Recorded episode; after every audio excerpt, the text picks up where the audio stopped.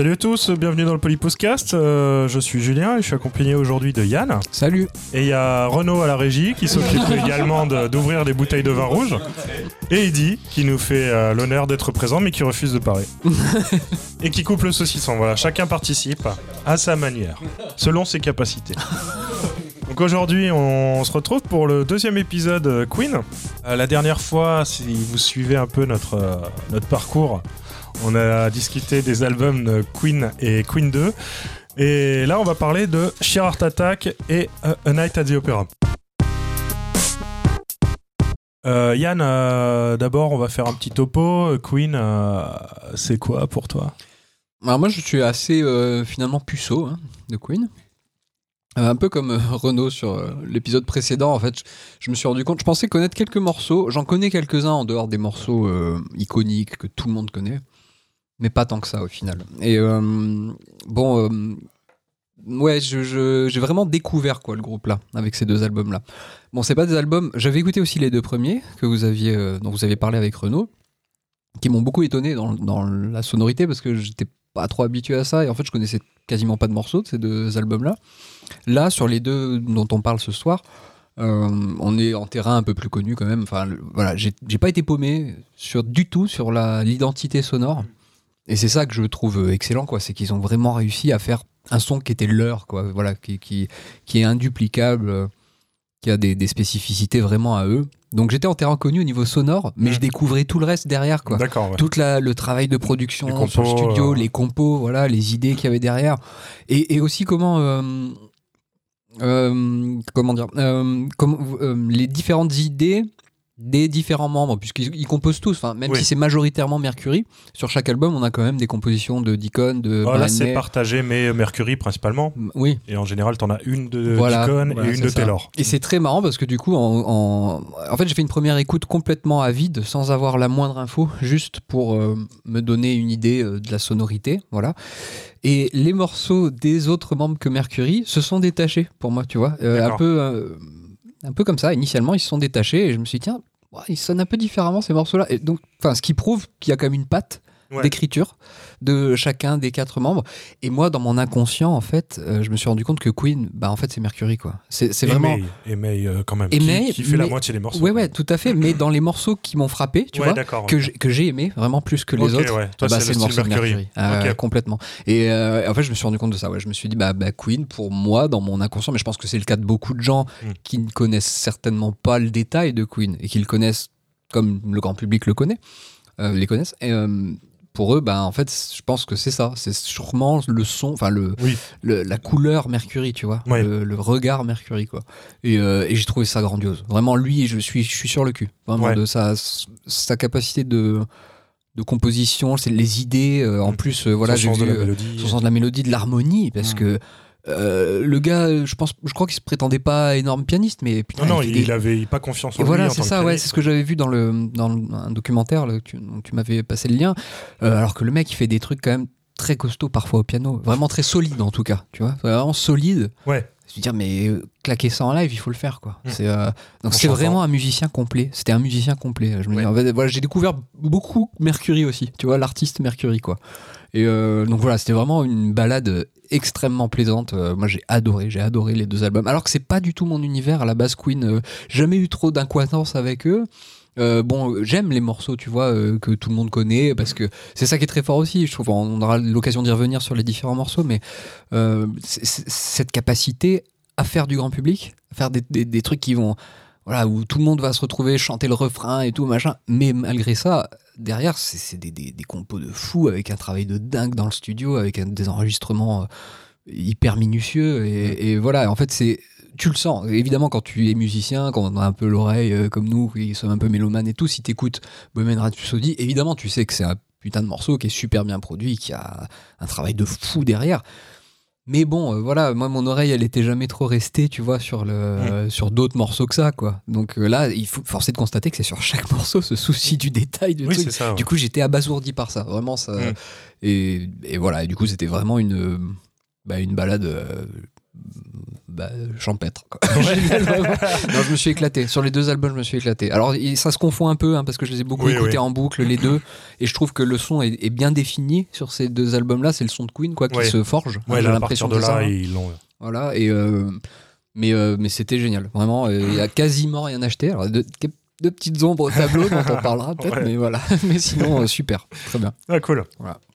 Bon, bah, du coup, on va, on va commencer. Donc, directement après la sortie de Queen 2. Euh, donc, au début, l'album marche moyen.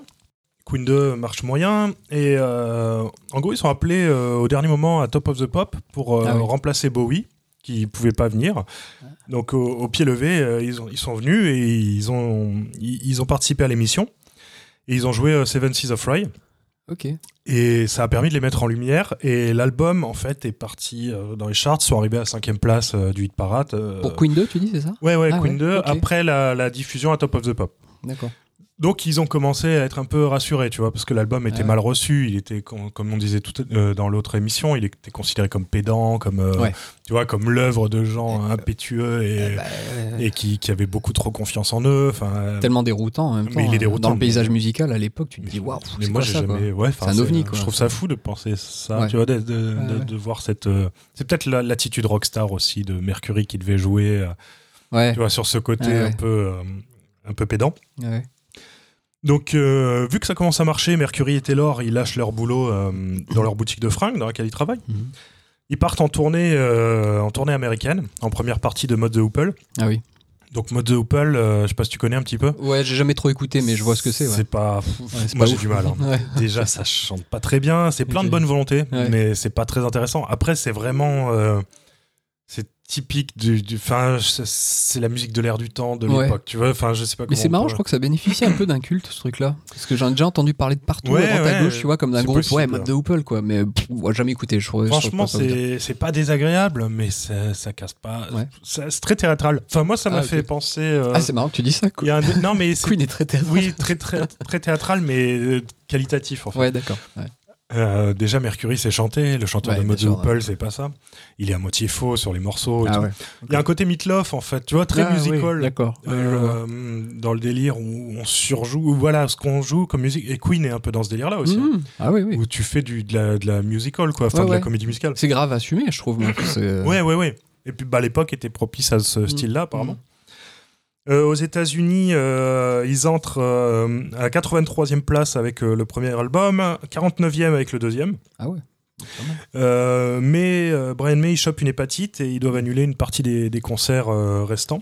Donc il rentre en Angleterre. À peine guéri, il commence à bosser sur le troisième album. Mais il est un peu stressé et il chope un ulcère du duodénum. Ah oui, il doit se faire opérer d'urgence. La poisse. Ouais, la poisse. ouais. Enfin, le, le mec niveau santé, c'est pas ça quoi. Ouais, ouais. Plus tard, en fait, si t'as une vaccination avec une aiguille infectée, il, il a chopé une infection, il a un début de gangrène. Ah ouais. Ils ont failli lui amputer le bras gauche et tout. Enfin, ça a été. euh, ouais, ouais. ouais, ouais. Euh, il a pas de bol. euh, Un Parcours semé d'embûches. Ouais, ouais, ouais. putain. Donc avec Chirard Attack, leur but c'est de, voilà, c'est d'exploser les charts. Quoi. C'est vraiment de se Mhm. dire bon, maintenant on va, on va arriver euh, top 1 quoi. On va. Ouais. Donc ils, ils se posent la question qu'est-ce qu'on va faire pour pour ça? Et bah, ils décident de simplifier l'album.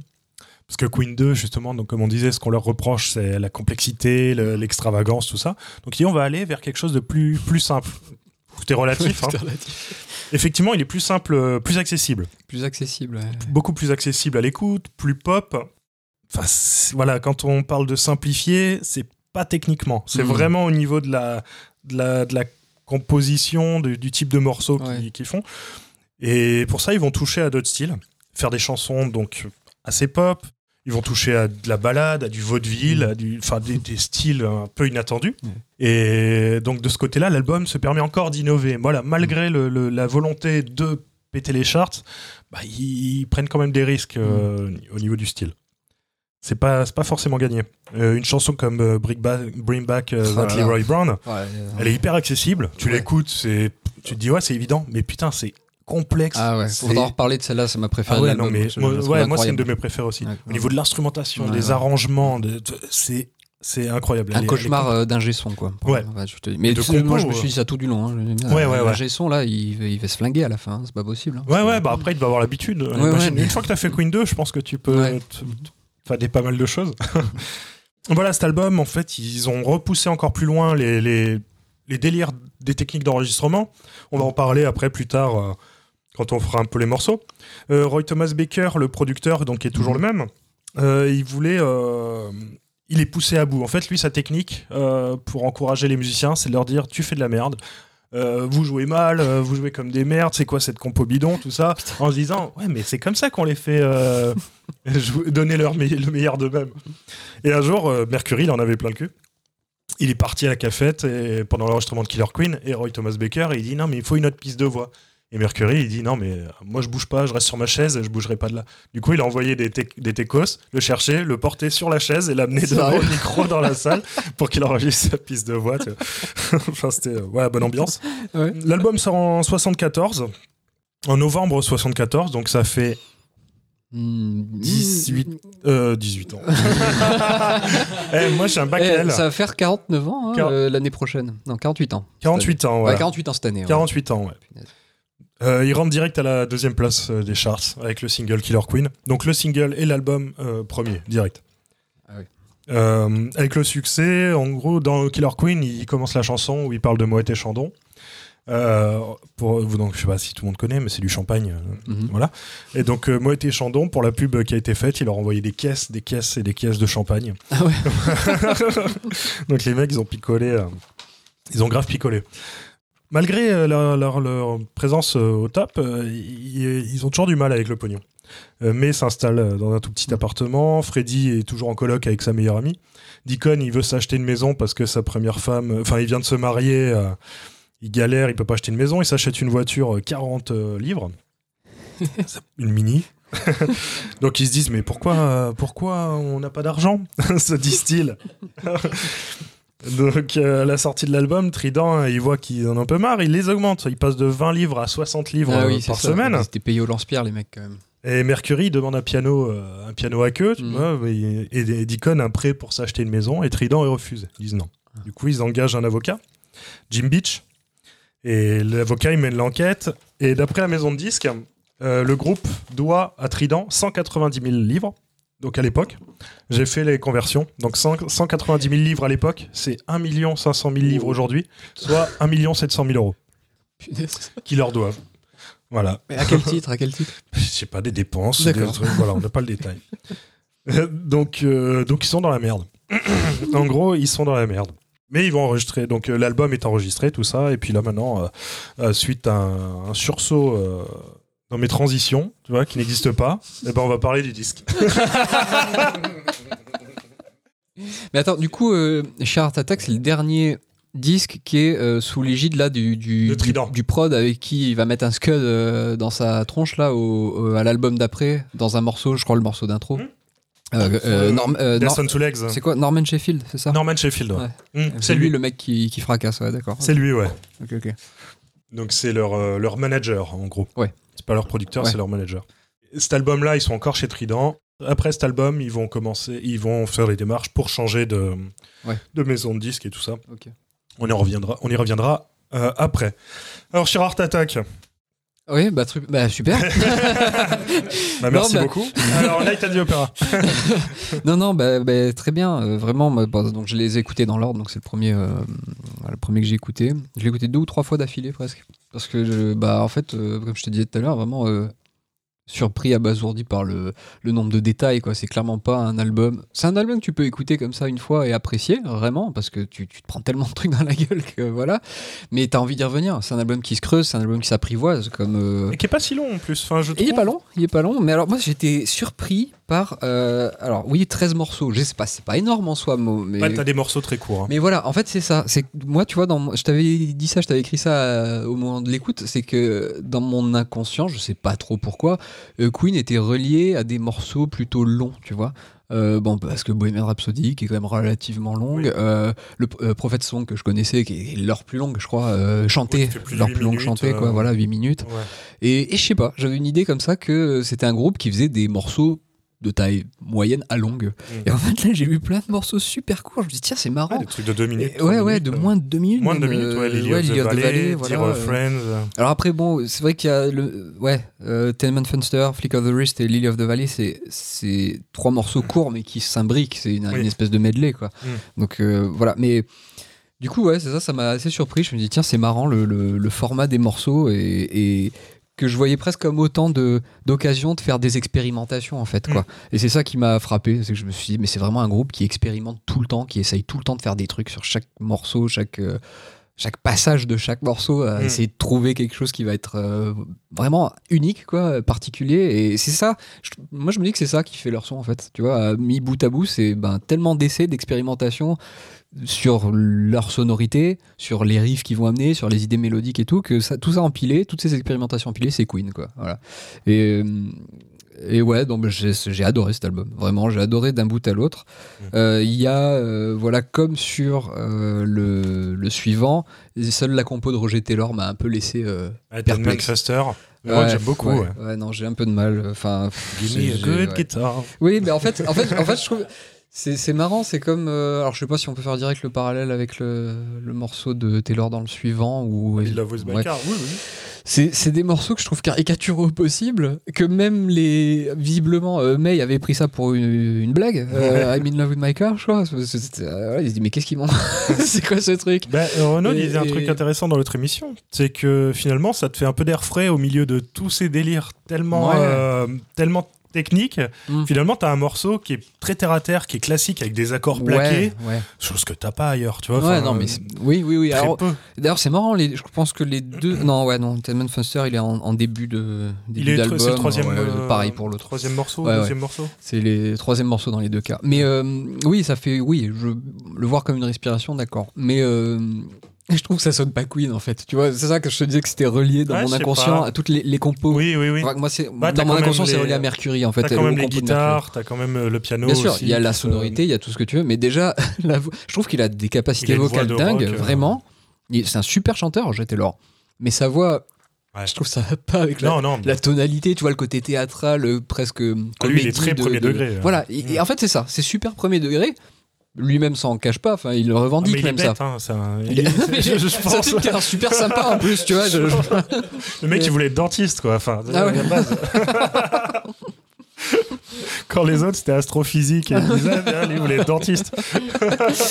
Non, mais bon, voilà, je, je trouve que c'est des morceaux. euh, vraiment, I'm in love with my, with my car, ça me fait Ah, penser à. Bien. Ça, moi, ça me fait penser au, au pire du hard FM de la décennie à venir. Alors, on peut dire à ce niveau-là Mais qu'il a, mais, qu'il a euh, de l'avance. quoi, Alors tu là, vois, du mais... coup, on n'est pas d'accord Oh, parce que le hard FM, moi, je suis, je suis pour. Mais moi aussi, je suis pour. Je te dis le pire. le pire du hard FM. Le, le mauvais côté. Non, moi, il a- enfin, moi, il me Ah, euh, moi, j'ai de la tendresse pour ce mec. Mais non, J'ai- mais- Pour moi, c'est un peu le cousin un peu débile, tu vois, mais qui est gentil. Bah, non, mais vraiment, j'ai ce côté-là. euh, Mais en plus, Roger Taylor, c'est le mec, tu vois, tu, tu peux pas le détester, tu, Non, mais en plus, tu le- l'encourages, tu mais vois, le c'est mec- pas terrible. Ils font, mais vas-y, gars, vas-y. en plus, le mec a l'air hyper sympa de fou, quoi. Quand tu le vois euh, en interview et tout, le gars, il est. Tu sens que c'est un mec bien, tu vois, que c'est un mec bon et tout. Tu dis, ouais, bon. Mais non, musicalement, moi, j'ai un mal fou, quoi. Vraiment, sa le, le- carrière solo, elle est le, horrible. le- le flanger sur la batterie, je sais pas Ah, moi, quoi, ça, là. ah, moi, j'aime bien ça. Putain, mon dieu, là, ça, ça fait Ouais. comme ça. Oh putain, non, non. Non, non, tout, ça, je suis, moi, je suis pour. Ah ouais, bon, non, mais moi, c'est les deux, voilà, les deux points noirs un peu des deux albums, c'est les, les morceaux de Taylor que moi j'apprécie pas plus que ça. Après, ils passent, il n'y a pas de problème dans l'enchaînement, il y a aucun souci, ça passe très bien. Mais voilà, ça, ça pour moi, c'est ça dénote un peu, tu vois, avec Ouais, le reste. le voilà. Alors que, à l'inverse, j'ai été mais de- très très surpris par les morceaux de John Deacon. Ah Et je oui, putain, Miss ce Fire, mec, il a, excellent. il a vraiment une, capacité de composition qui est dingue. Il a, il a une, un monde qui est bien à lui.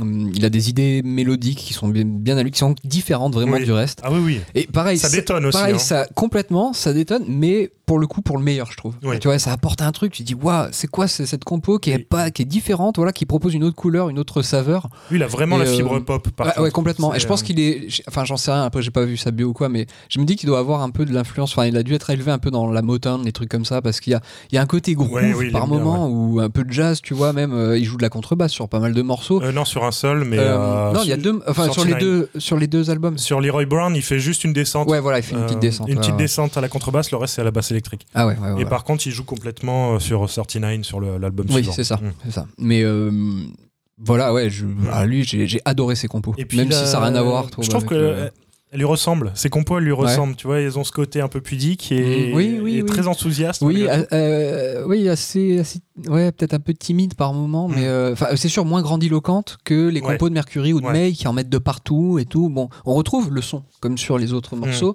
mais c'est vrai que hum, qu'il y a, y a quelque chose de plus, peut-être plus modeste. Oui, Voilà. oui, oui. Mais euh, dans le bon sens du terme. hein. Pas, Bah lui, ouais, il- c'est un créateur de tubes. Quoi, Ouais, ben dire, ouais, mais, ouais, euh, parce c'est, que euh, ça que j'ai vu, c'est c'est lui qui a composé les, genre, certains des gros tubes de Queen. ouais, quoi. ouais, ouais. Et puis la sens, ouais, je, je sais pas. Et puis il a toujours des lignes de basse assez cool. Enfin, Ouais. sur Ah, euh, Miss en l'occurrence. Ouais, ouais, ouais, euh, bah, déjà, enfin, pour revenir à l'album, le, le premier morceau, Brighton Rock, Ouais. qui est hyper dingue, qui est assez long aussi. Ouais. Et qui est complètement barré. Enfin, tu fais une ouverture de disque là-dessus. Ouais, Euh, moi, il fait penser à du Fatboy Slim, limite. Ah ouais. Oui, parce que t'as des- Et en plus, au début, ça démarre avec, je crois, des, La des sons foraine, de fête hein. foraine, voilà, c'est ça qui s'estompe comme ça. Il y a- un fade out un peu vers des, vers la, la- je crois que c'est la gratte qui arrive après. Oui, oui, c'est euh, la guitare. Ouais. Voilà, et le riff est super accrocheur. Le riff est fou. Et, après, t'as bien. la voix qui joue deux rôles. Donc Mercury qui chante euh, au début comme une fille ou- Ah et qui joue une fille et un garçon. C'est une histoire d'amour entre deux ados euh. Qui se retrouvent à la fête foraine. Et euh, bah, on va écouter un petit extrait de Brighton Rock. Ouais. Euh, un extrait dans lequel il joue euh, les deux personnages. euh, donc euh, Brighton Rock sur euh, chez Art Attack euh, 74 euh, chez Trident du coup, j'imagine. Je ça. sais plus. C'est ça. On verra.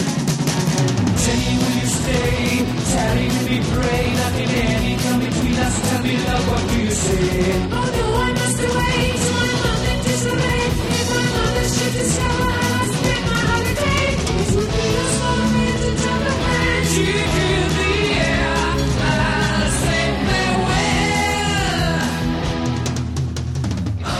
Voilà, euh, extrait de euh, Mercury qui se la donne.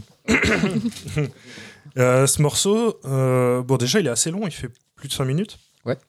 Euh, après on a un solo de guitare qui doit durer 2-3 minutes. Deux minutes ouais, facile, je deux crois, hein. minutes facile. Ouais. Et donc pour ce solo, ils ont fait preuve de vachement de, de créativité. ils ont bien emmerdé l'ingé son en vrai. Ouais. Il a un delay dessus, donc aujourd'hui un delay pour, enfin pour expliquer aux gens, un delay c'est un effet qui rejoue la même chose mais avec un décalage euh, d'une demi seconde ou enfin d'un temps, euh, d'un délai, comme euh, voilà qu'on choisit.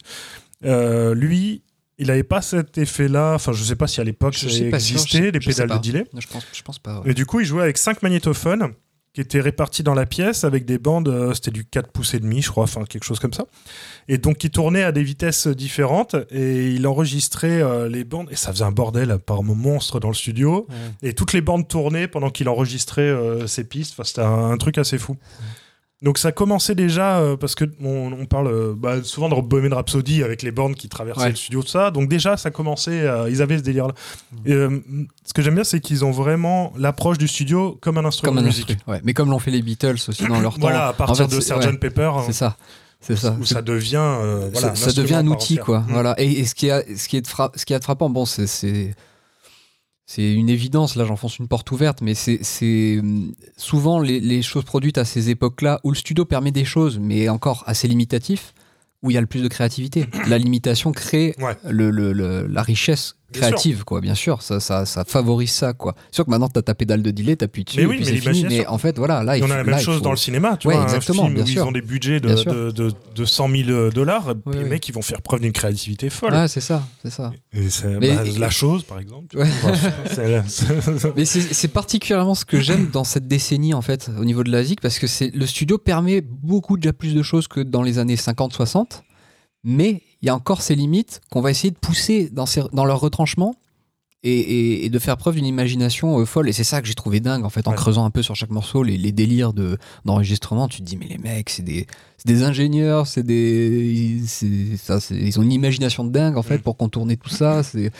Voilà, c'est- hyper inventif. Ouais, c'est clair. Voilà. Et en plus, faut pas oublier qu'à l'époque, c'était quoi? C'était des 8 pistes, euh, Ouais. 10 pistes. Ouais, quoi. c'est Ils ça, avaient- maxi, ouais, pas C'était plus, c'était assez, euh, assez contraignant. On va passer l'extrait de solo de guitare.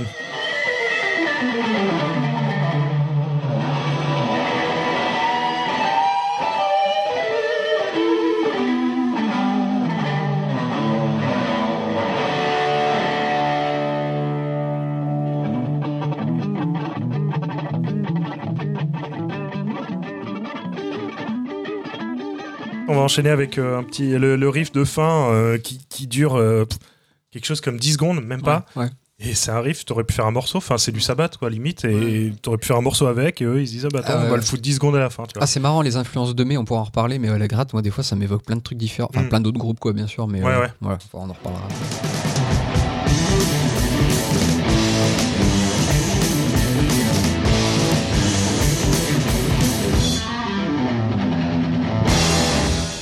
Après ça, bah, ça enchaîne avec Killer Queen. Ouais. Bah, Killer Queen classico quoi. Ouais. De te dire, Euh, énorme morceau quand même. Alors, c'est un morceau qui a été enregistré sans euh, Brian May. Je crois qu'à ce moment-là, il était en Ah ouais convalescence et ils lui ont Ah, laissé les, ils lui ont laissé les espaces pour plaquer, pour caler sa gratte. quoi. D'accord, ok. Pour caler ses parties de gratte. Donc ça, c'est intéressant, enfin, de voir euh, que ça aussi, c'est un peu du Frankenstein du studio, quoi. Ils Ouais. enregistrent tout. Bon, c'est classique aujourd'hui, mais Oui, peut-être oui. qu'à l'époque, c'est un peu galère de le faire aussi, quoi. Mm. Et, euh, et voilà. Moi, je trouve que c'est un morceau qui marche super bien. C'est Oui, bah, c'est un single, voilà. efficace de, tout- de bout en bout. dingue. Le solo de gratte est, est génial aussi. Ouais, ouais. Il a un pur son, enfin comme d'hab en fait. Ouais. hein. J'aime bien, la fin aussi en fade out là avec les guitares qui se répondent droite gauche. Mm. Euh, c'est euh, ouais. Mais encore une fois, comme tous les albums de Queen, faut vraiment les écouter au casque. C'est là que ça prend toute sa, toute sa valeur. Quoi. Parce que les jeux sur la stéréo, sur les guitares harmonisées, où elles vont se répondre d'une oreille à l'autre, Mm, mm. même des fois ça part d'une oreille, Ouais, ça, ouais, ça traverse, vers l'autre. ça- T'as des morceaux comme ça, qui sont assez, assez cool. Donc Killer Queen, euh, classico. Et ça enchaîne avec ton préféré, Ten Manchester. non mais en fait, en plus je trouve que dans le medley il marche, tu vois. Ouais. C'est très bien que ça commence par Ten Manchester, mais isolé en tant que tel, je me dis ouais, ça sonne pas, ça, ça me va pas trop comme. Mais c'est vrai que le morceau euh, s'enchaîne avec euh, Flick of the Wrist. Mhm. Donc euh, vraiment, t'as ce, t'as, l'enchaînement. euh, voilà, ils sont pensés pas comme un seul morceau parce que c'est des compositeurs différents. Ouais. Mais par contre, il y a la démarche Mm.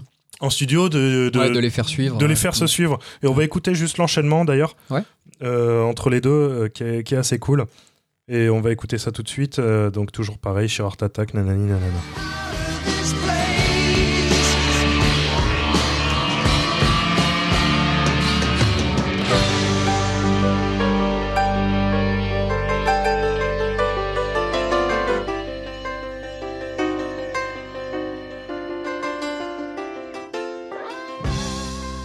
Donc, euh, Ten Manchester, on va pas trop rester dessus. Mais Flick of the Wrist, euh, ça, ça fait partie des morceaux qui, pour moi, euh, auraient pu être sur Queen 2. Ah oui, ok. Ils ont vraiment cette dynamique euh, assez grandiose, ce, ce délire. donc là, c'est plutôt arabisant, enfin gamme Oui, orientale. Exactement, parce que je me disais que c'était ça aussi. Ouais, ouais, Ouais, la, ouais. la gratte sonne un peu arabisante. Ah par ouais, moment. ouais.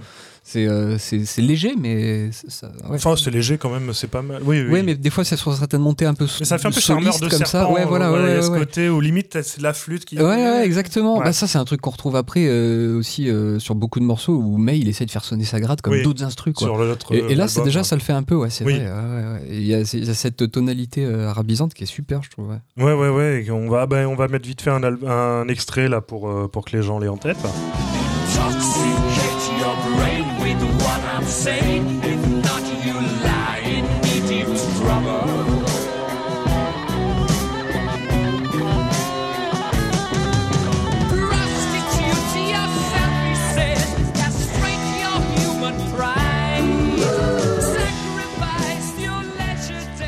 Donc euh, voilà, le, duo basse-guitare là qui marche de ouf. Euh, Queen 2, on va écouter quelques extraits euh, au fur et à mesure. Là, on va peut-être plus les présenter, on s'en fout.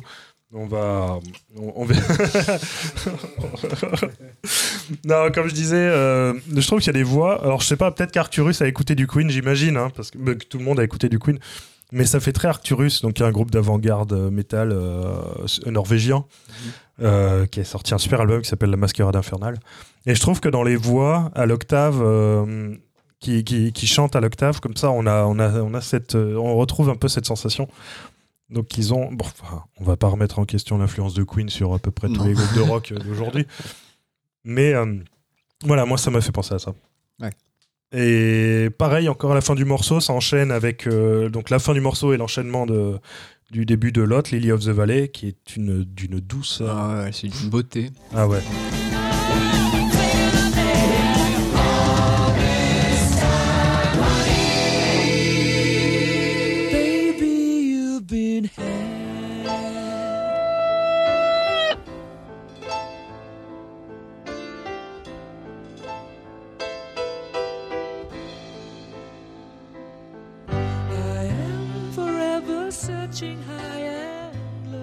Il est beau, cet album. Ouais, ouais, Il- c'est- un super morceau. Je Mm. trouve que le, le mariage voix-piano, il est, c'est juste magnifique. Quoi. Ouais. Il y a des, ça fait partie des plus beaux passages balades, euh, sûrement de- du rock, j'imagine, mais vraiment, Mm. moi j'étais. Ouais, ce, ce morceau m'a vraiment beaucoup plu. Il est court, hein, il fait même Ouais, pas il est deux très minutes. court. La basse, elle a un son de pareil doux. Elle Ouais. ponctue juste des, des moments qui est hyper doux. Les chœurs sont les magnifiques. chœurs, ouais, très subtilement posés. Mm. C'est pas, il y y a pas de surenchère sur, sur ce morceau. Il est vraiment, euh, il est hyper équilibré, quoi. Et d'après May, euh, c'est un des premiers morceaux dans lesquels euh, Mercury se dévoile un peu, en fait, où il raconte euh, une histoire où il est avec sa petite amie et il la regarde et en fait il se dit que son corps il est pas là où il devrait être, en gros qu'il est pas à sa place auprès d'elle et Ah ouais. donc pour lui, pour Brian May, c'était une, une- une- voilà un premier geste. Euh, bah, sur le chemin de, de, de l'acceptation, tu vois, en se disant mais pourquoi je suis avec elle alors que Ah je j'aime pas trop les filles finalement. Ok. Ah, je savais pas. Voilà, ouais, bon, dans une interview, il a dit ça, euh, genre en, 2000, euh, en 2009 ou un truc comme Donc, Ouais, bon, après. après, il s'invente Mm. peut-être des, des, des choses, hein, Brian. Ouais. Hein non, mais c'est vrai qu'on le retrouve dans beaucoup de morceaux euh, où Mercury met beaucoup de lui, évidemment, enfin comme tout auteur, euh, j'imagine, tout, tout- voilà. Mais euh, dans les paroles, euh, même dans Bohemian Rhapsody, on l'a beaucoup dit euh, que c'était peut-être un truc, euh, enfin tout le passage avec les voix. euh, euh, c'est un genre de- peut-être de, de, de, tribunal sur. euh, Enfin, lui, lui qui raconte à sa mère qu'il a tué un homme serait peut-être. euh, Enfin, voilà, il y a toutes les oui, interprétations oui, après, possibles. voilà. veux. Mais bon, je pense pas, je pense qu'il était quand même assez euh, Ouais, pudique. euh, oui, oui, ouais, oui. ouais. Mais tu- ça fait que tu avances voilé, caché, quoi, tu vois, Ouais, un peu. Mais, mais je, je pense qu'il avait une écriture qui était certainement très subtile comme ça, faite d'images, de métaphores. Et, et on sent qu'en tout, tout cas, qu'il y a beaucoup d'émotions. Tu vois, dans, dans les morceaux euh, plus calmes, les balades qu'il a composées, je trouve que c'est chargé en émotions. Lily of the Valley, c'est ça. C'est un morceau qui est super atmosphérique, quand même très thématique dans sa mélodie et tout, mais Mm. qui, qui amène beaucoup de d'atmosphère euh, chargée d'émotions quoi Mm. voilà et ouais j'aime beaucoup ce morceau il est très beau Ouais. Il est assez fou et il s'enchaîne avec euh, Now I'm Here, qui est plutôt un, un hard rock euh, des familles, ouais, quoi. ouais ouais ouais Et qui est, plus, qui est assez cool. Enfin, Oui, c'est un morceau fun et, hein. généreux, je trouve. Mm. Voilà. Mais euh, c'est pareil, moi, ça, ça m'accroche moins ça, quoi. Voilà. Ouais. C'est pas le côté de Queen que je préfère. Voilà. Ouais. Mais, euh, mais c'est un morceau super fun et, typique, euh, et, et puis par contre, c'est des, des vrais plaisirs guitaristiques, quoi. Il y a Oui, plein oui. de passages. Ah, mais là, il se fait, ah, c'est trop bien, ça se fait plaisir. Je- moi, je suis pas fan du jeu de May, Ah ouais honnêtement.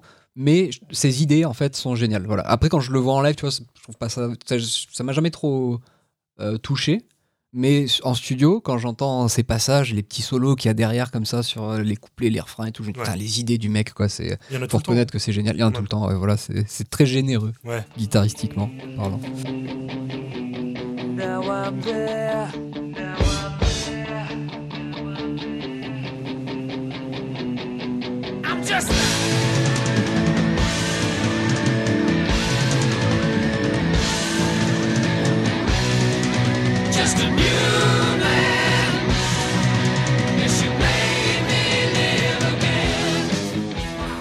Et euh, bah, sur, euh, sur cet album, il y a deux, il y a un, un diptyque, on va dire, In the Lap of the God. Oui.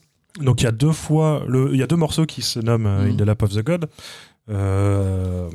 Le premier, il fait très Queen 2 encore. Bah, comme je te disais tout à l'heure, moi j'ai vraiment l'impression qu'il y a des, morceaux qui, qui, qui sont des chutes de Queen 2 Mhm. et d'autres qui montrent un Qui peu ce qui arrivera ouais. après. Et ça, c'est typique. En fait, In the Lap of the God, le- la première version, qui est très Queen 2, euh, avec des- une intro qui est assez folle, Ouais, avec euh, Roger Taylor de- qui, qui, qui part dans un aigu assez fou. Ouais, ouais, ouais. A des arpèges de piano des inquiétants. sombres, super, voilà, ouais, qui est très, très, euh, très théâtral, justement. Ouais. Avec euh, la bande à l'enregistrement qui a été accélérée. Oui. Et donc, quand après elle repasse à la normale, il a chanté par-dessus. Quand ça repasse à la normale, il est en voix très grave, comme ça, un Oui, petit oui. peu. Euh, bah, on va écouter un extrait de la voix, euh, justement. Donc, euh, Short Attack, euh, In the Lap of the God. Et j'ai pas fait nanani nanana. ah si, merde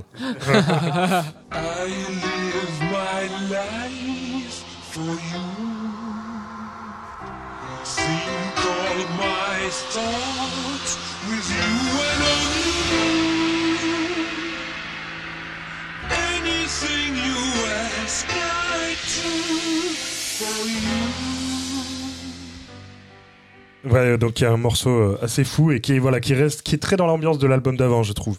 Mm. Euh, la deuxième partie, euh, In the Lap of the God euh, Revisited, euh, pour moi, il est plus voilà dans ce que Queen sera plus tard avec le délire euh, chanson de stade avec Ouais. des refrains là wow euh, la la la tu vois Ouais, c'est ouais, des wow.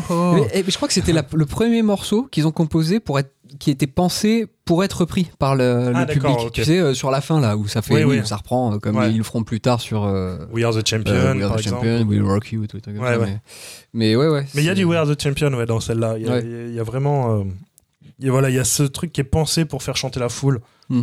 Ils ont quoi aussi? Il y a Stone Cold Crazy? Ah ouais, alors là, moi, je la kiffe celle-là. C'est vraiment, il y a, je sais pas si, je sais pas pourquoi, le riff de base, ça me fait penser à, alors je sais que toi c'est pas trop ton, ton kiff, mais ça me fait penser à Iron Maiden, mais époque Diano, tu sais les premiers, un peu genre Killers et des trucs comme Ouais, ça. ouais. Mais ça- le son, les le riff là Ouais? de base, ah ça m'a trop euh, renvoyé à cette époque-là, Ouais, quoi, à ce truc-là. Donc euh, bah ce qui, arri- qui arrive après, donc euh, voilà. Mais je veux dire, c'est Non, mais c'est possible. euh, vraiment, ça m'a évoqué ça, quoi. C'est bizarre. Il y a une Après, super énergie. Metallica l'a repris Oui, il paraît, ouais. J'ai pas sur écouté. leur euh, Garage Inc. euh, Ouais. Ils l'ont repris, ouais, ouais, c'est proto-trash dans le délire. Enfin, Ouais. c'est Mm.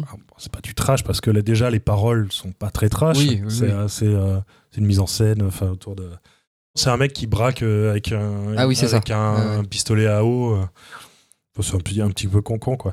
Mais donc, il y a un riff de fou euh, sur, sur ce morceau, Stone Cold Crazy. On va l'écouter euh, un extrait euh, du morceau.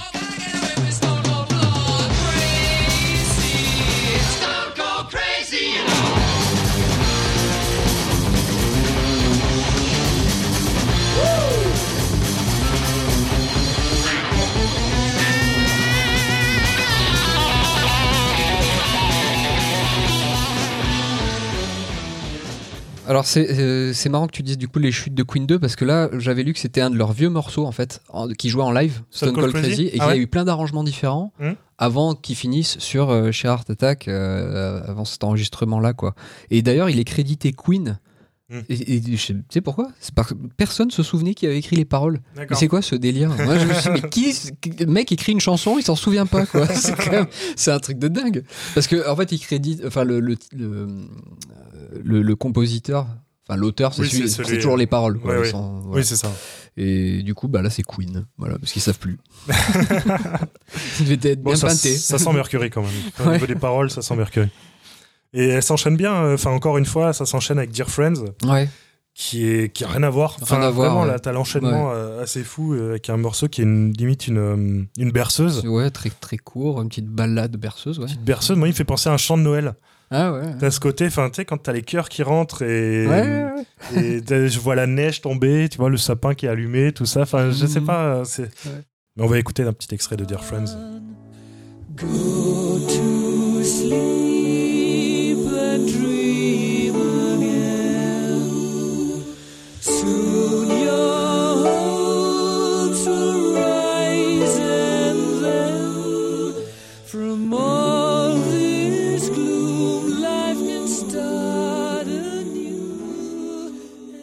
Oui, alors du coup, ouais, Dear Friends, le, moi je le vois un peu comme une espèce d'interlude.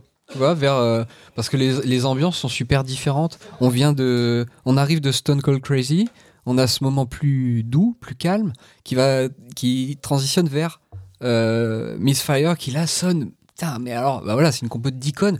Je trouve que ça sonne pas Queen. Non, Mais ça, sonne trop bien, moi j'adore. C'est ouais, c'est hyper positif. C'est c'est pareil, c'est très généreux. Mm. Voilà, euh, à sa façon euh, modeste, comme on disait euh, sur voilà concernant les, les, les compos de Deacon, où c'est dans la retenue Mm. au niveau comment empilement de sons de voilà par rapport au reste. Ouais. Mais euh, c'est hyper franc, quoi. Moi, Ouais. j'adore ça. Ah oui, c'est sincère, ouais, voilà, ce c'est hyper franc. Et, et, et bah, ça m'évoque presque. Ce morceau m'évoque presque un peu Fleetwood Mac, tu vois, période américaine plutôt. D'accord. Euh, ouais, un peu, un peu.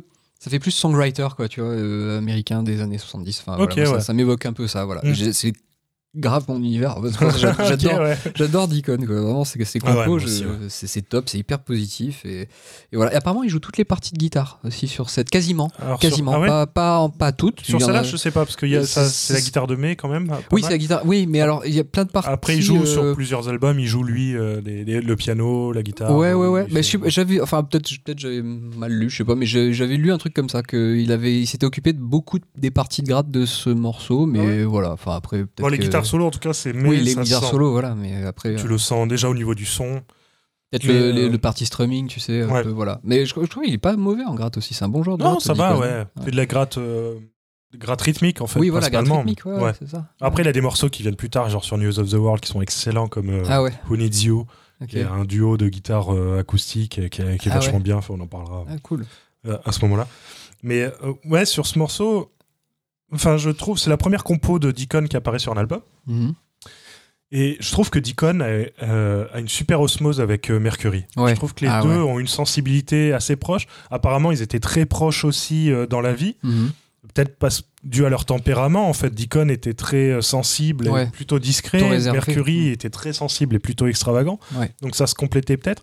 Et Mercury euh, adorait euh, composer avec Deacon. En fait, il Ah ouais. il l'aidait pas mal. Il travaillait, il lui proposait des accords. Enfin, ils, travaillaient souvent ensemble. D'accord. Et alors qu'il le faisait pas forcément avec euh, avec les autres, pas avec Mm. Taylor par exemple. Mhm. Mhm. Ça peut se comprendre. On va mettre un petit extrait de Miss Fire, voilà, pour vous rendre compte à quel point pff, la joie, c'est la vie, quoi.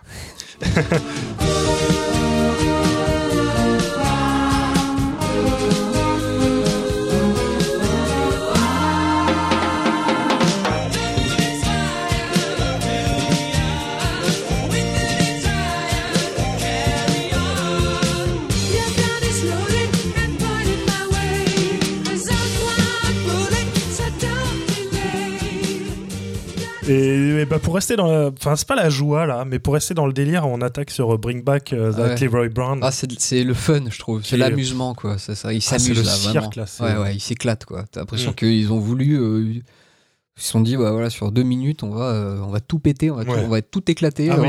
Alors, au niveau instrumental, les paroles, le- le- les instruments utilisés, parce que là, du coup, il utilise un, un banjo lélé. ouais, banjo lélé, ouais. ouais, je qui connaissais a pas un ce truc. ukulélé banjo. Euh, Il y a un peu de contrebasse euh, juste pour une descente. euh, Les arrangements sont fous, la structure elle Ouais, est dingue. ouais. Taylor, il assure comme une bête. Ah Je ouais. trouve qu'il Euh, rythmiquement, il te marque super un bien. il est, il est nickel. Il te met le petit coup de caisse claire qui va bien, le petit charlet qui bloque. Enfin, c'est, il en fait jamais Mm. trop. Il est vraiment au service de la chanson. clair. Parce qu'on a beau dire Taylor, mais un- ça reste un super batteur. Ah oui, oui. bien sûr. Techniquement, euh, Ouais, je, je sais pas, mais en tout cas, je trouve qu'il se place un peu à la Ringo. Tu vois, Ringo, Mm. tout le monde le critique. Mm. Mais le mec, il faisait ce qu'il fallait quand il ouais, fallait, en fait. bah ouais. C'est ça. Et, c'est, et donc, Leroy Brown, cette chanson, voilà, c'est une comédie musicale fantastique, délire, Ouais. justement, comme on disait tout à l'heure, de comédie musicale, avec euh, des passages très rapides à la- à- à- au milieu. Tu vas avoir un passage un peu introspectif, triste, ou genre, Mm. par exemple, comme si.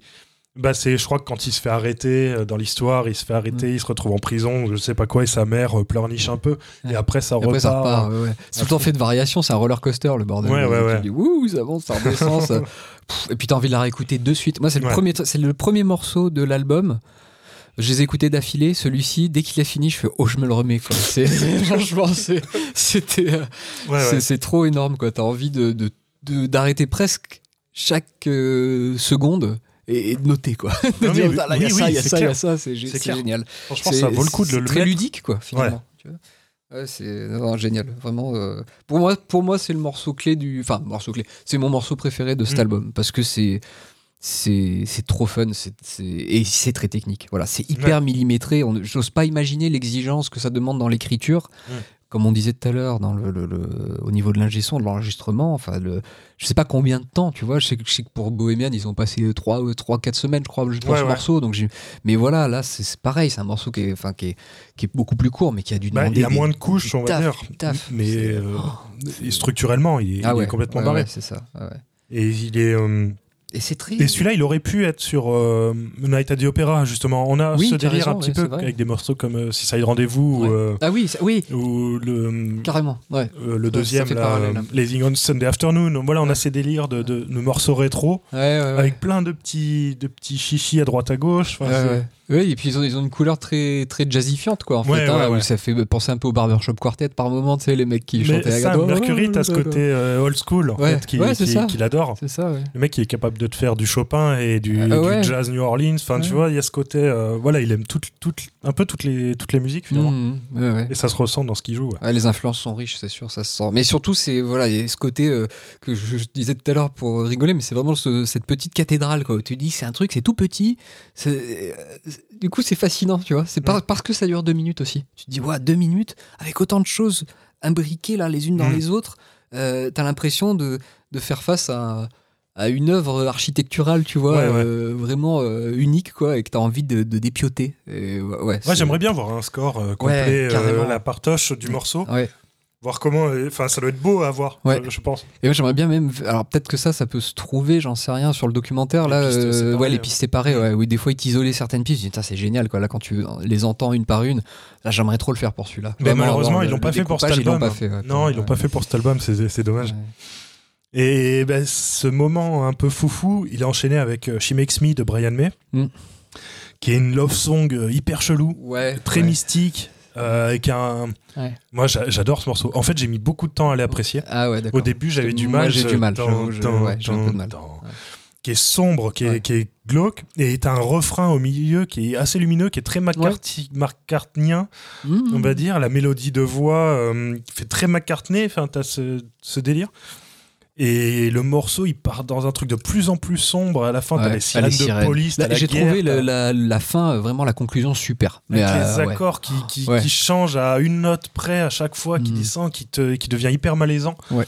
C'est, elle, est, ouais, elle, est, elle est obscure, cette Elle est chanson. c'est ça, vraiment. euh, Et j'aime beaucoup. euh, Putain, on a oublié d'ailleurs sur. euh, Putain, on va euh, sur Bring Back, on n'a pas mis d'extrait.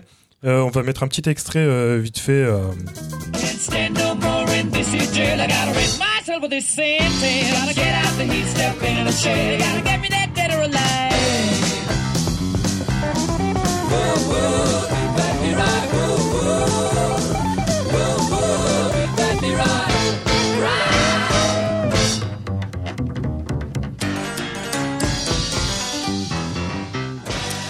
Voilà donc euh, l'extrait euh, que Renault va galérer à caler.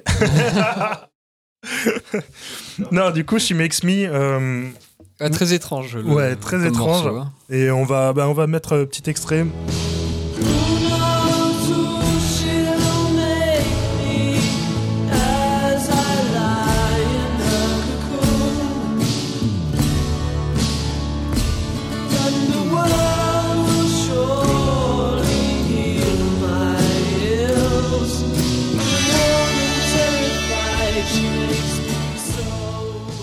Voilà ce, ce refrain un peu assez lumineux par rapport au reste du morceau. Et on va Mhm. écouter un bout du couplet et de voir la, la, la sombritude.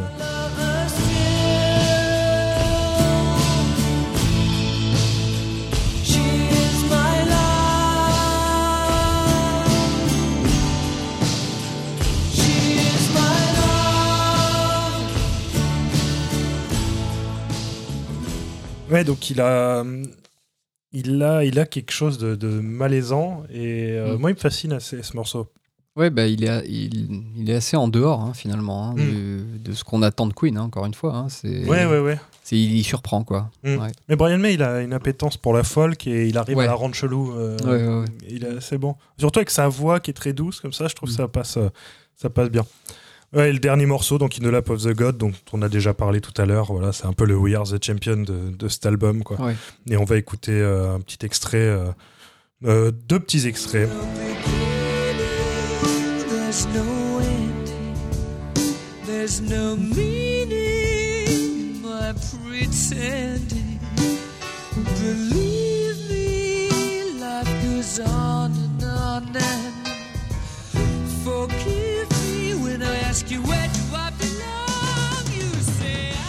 Voilà, donc premier extrait, un extrait du, du couplet, et le deuxième extrait, c'est les wow, la la la, euh, donc qui deviendront un peu une marque de fabrique de Queen, on va dire. euh, dans le côté, on va faire chanter le stade, quoi. Enfin, déjà, voilà, à l'époque, ils chantaient pas encore dans les stades, mais Mm. ils, ils avaient la prétention de dire un jour, on le fera.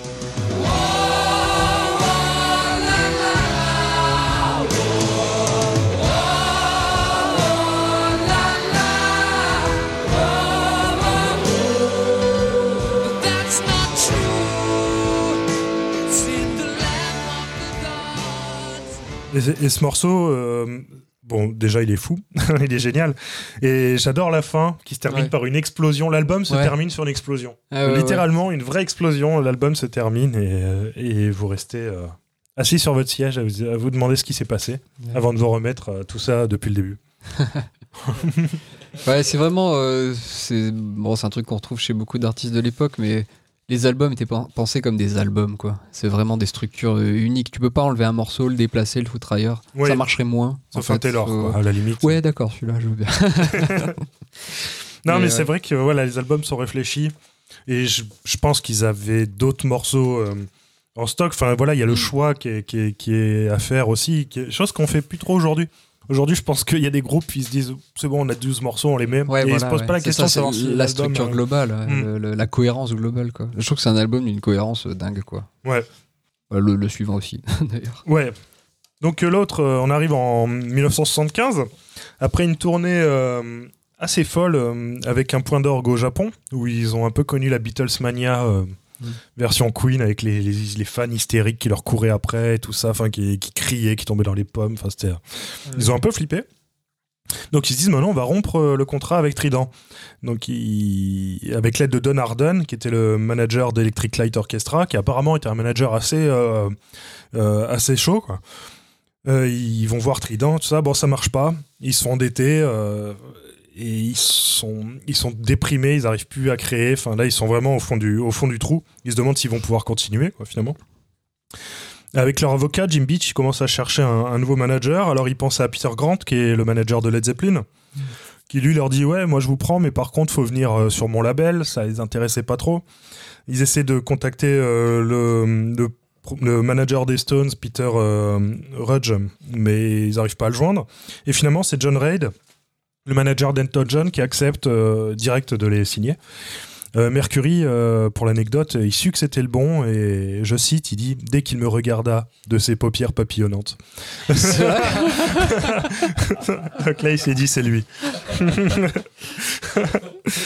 Après négociation, Queen doit 100 000 livres, donc ce qui fait avec l'inflation aujourd'hui 890 000 euros, plus 1% des royalties sur leurs six prochains albums. Euh, Et Trident se dit bon bah à ce prix-là, on vous laisse partir. Donc Oh, je te raconte pas le- les thunes qu'ils ont pris, 1% sur euh, Ah ouais. sur euh, Night at the Opera, sur Night News of the World, Day of the Races et tout, c'est tomber les pognons quoi. Bon, mais au moins ils arrivent à mettre fin à leur contrat en août 75. Donc les problèmes en moins, ça leur fait un bien fou et ils arrivent à se concentrer sur l'album. Ils le nomment d'après un film des Marx Brothers qu'ils ont regardé euh, tous ensemble à ce moment-là, Night at the Opera, Mhm. que j'ai pas vu. Non plus. Toi non plus Non. Tu l'as vu toi, Eddy? Non. Et, euh, non plus. Bon, ben on, sera, on, on le matera, on sera un épisode. Donc ils écrivent de, ils ont une autre manière de composer cette fois-ci, euh, qui déplaît un peu à, à Taylor. en fait, ils se, ils se cassent tous chez eux, chacun chez soi.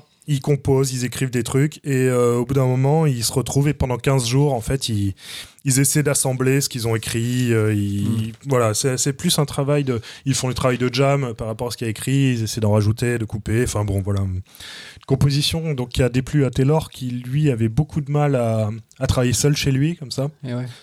Euh, bon, il nous a quand même pondu à In Love with Ah My bah Car. oui. euh, sans ça. Pas des Mais il a dit moindres. qu'il a jeté plein de trucs. Euh, ça a été dur. euh, Brian May, par exemple, disait que pour Good Company, donc il a passé un temps fou à trouver des sons pour que sa guitare reproduise les sonorités d'un trombone, d'une trompette, tout Mm. ça. Et il passait un temps dingue, il déprimait, il n'y arrivait pas. Et les autres, ils arrivaient, ils font Ah non, mais t'as rien foutu, euh, t'avances pas, tes Ouais. trucs et tout. Et il se, il se vexait un petit peu. Enfin, c'était un petit peu. Voilà, le- le- ça a été compliqué. C'était euh, tendu, ouais. C'était tendu. Mais bon, ils arrivent quand même à pondre des morceaux. Euh, L'album a coûté entre 40 000 et 45 000 livres, donc Mm. à l'époque, ce qui, qui fait aujourd'hui 400 000 euros. C'est l'album le plus cher euh, produit euh, jusqu'alors. Aujourd'hui, je pense qu'il y a Chinese Democracy, Chinese Democracy qui, doit, qui doit le battre. Donc ils présentent Bohemian Rhapsody comme single. Leur manager, euh, il dit non, c'est trop long, ça passera pas en radio. Effectivement, à la radio, il voulait des morceaux de 3 minutes. Quoi. Eh oui, eh oui.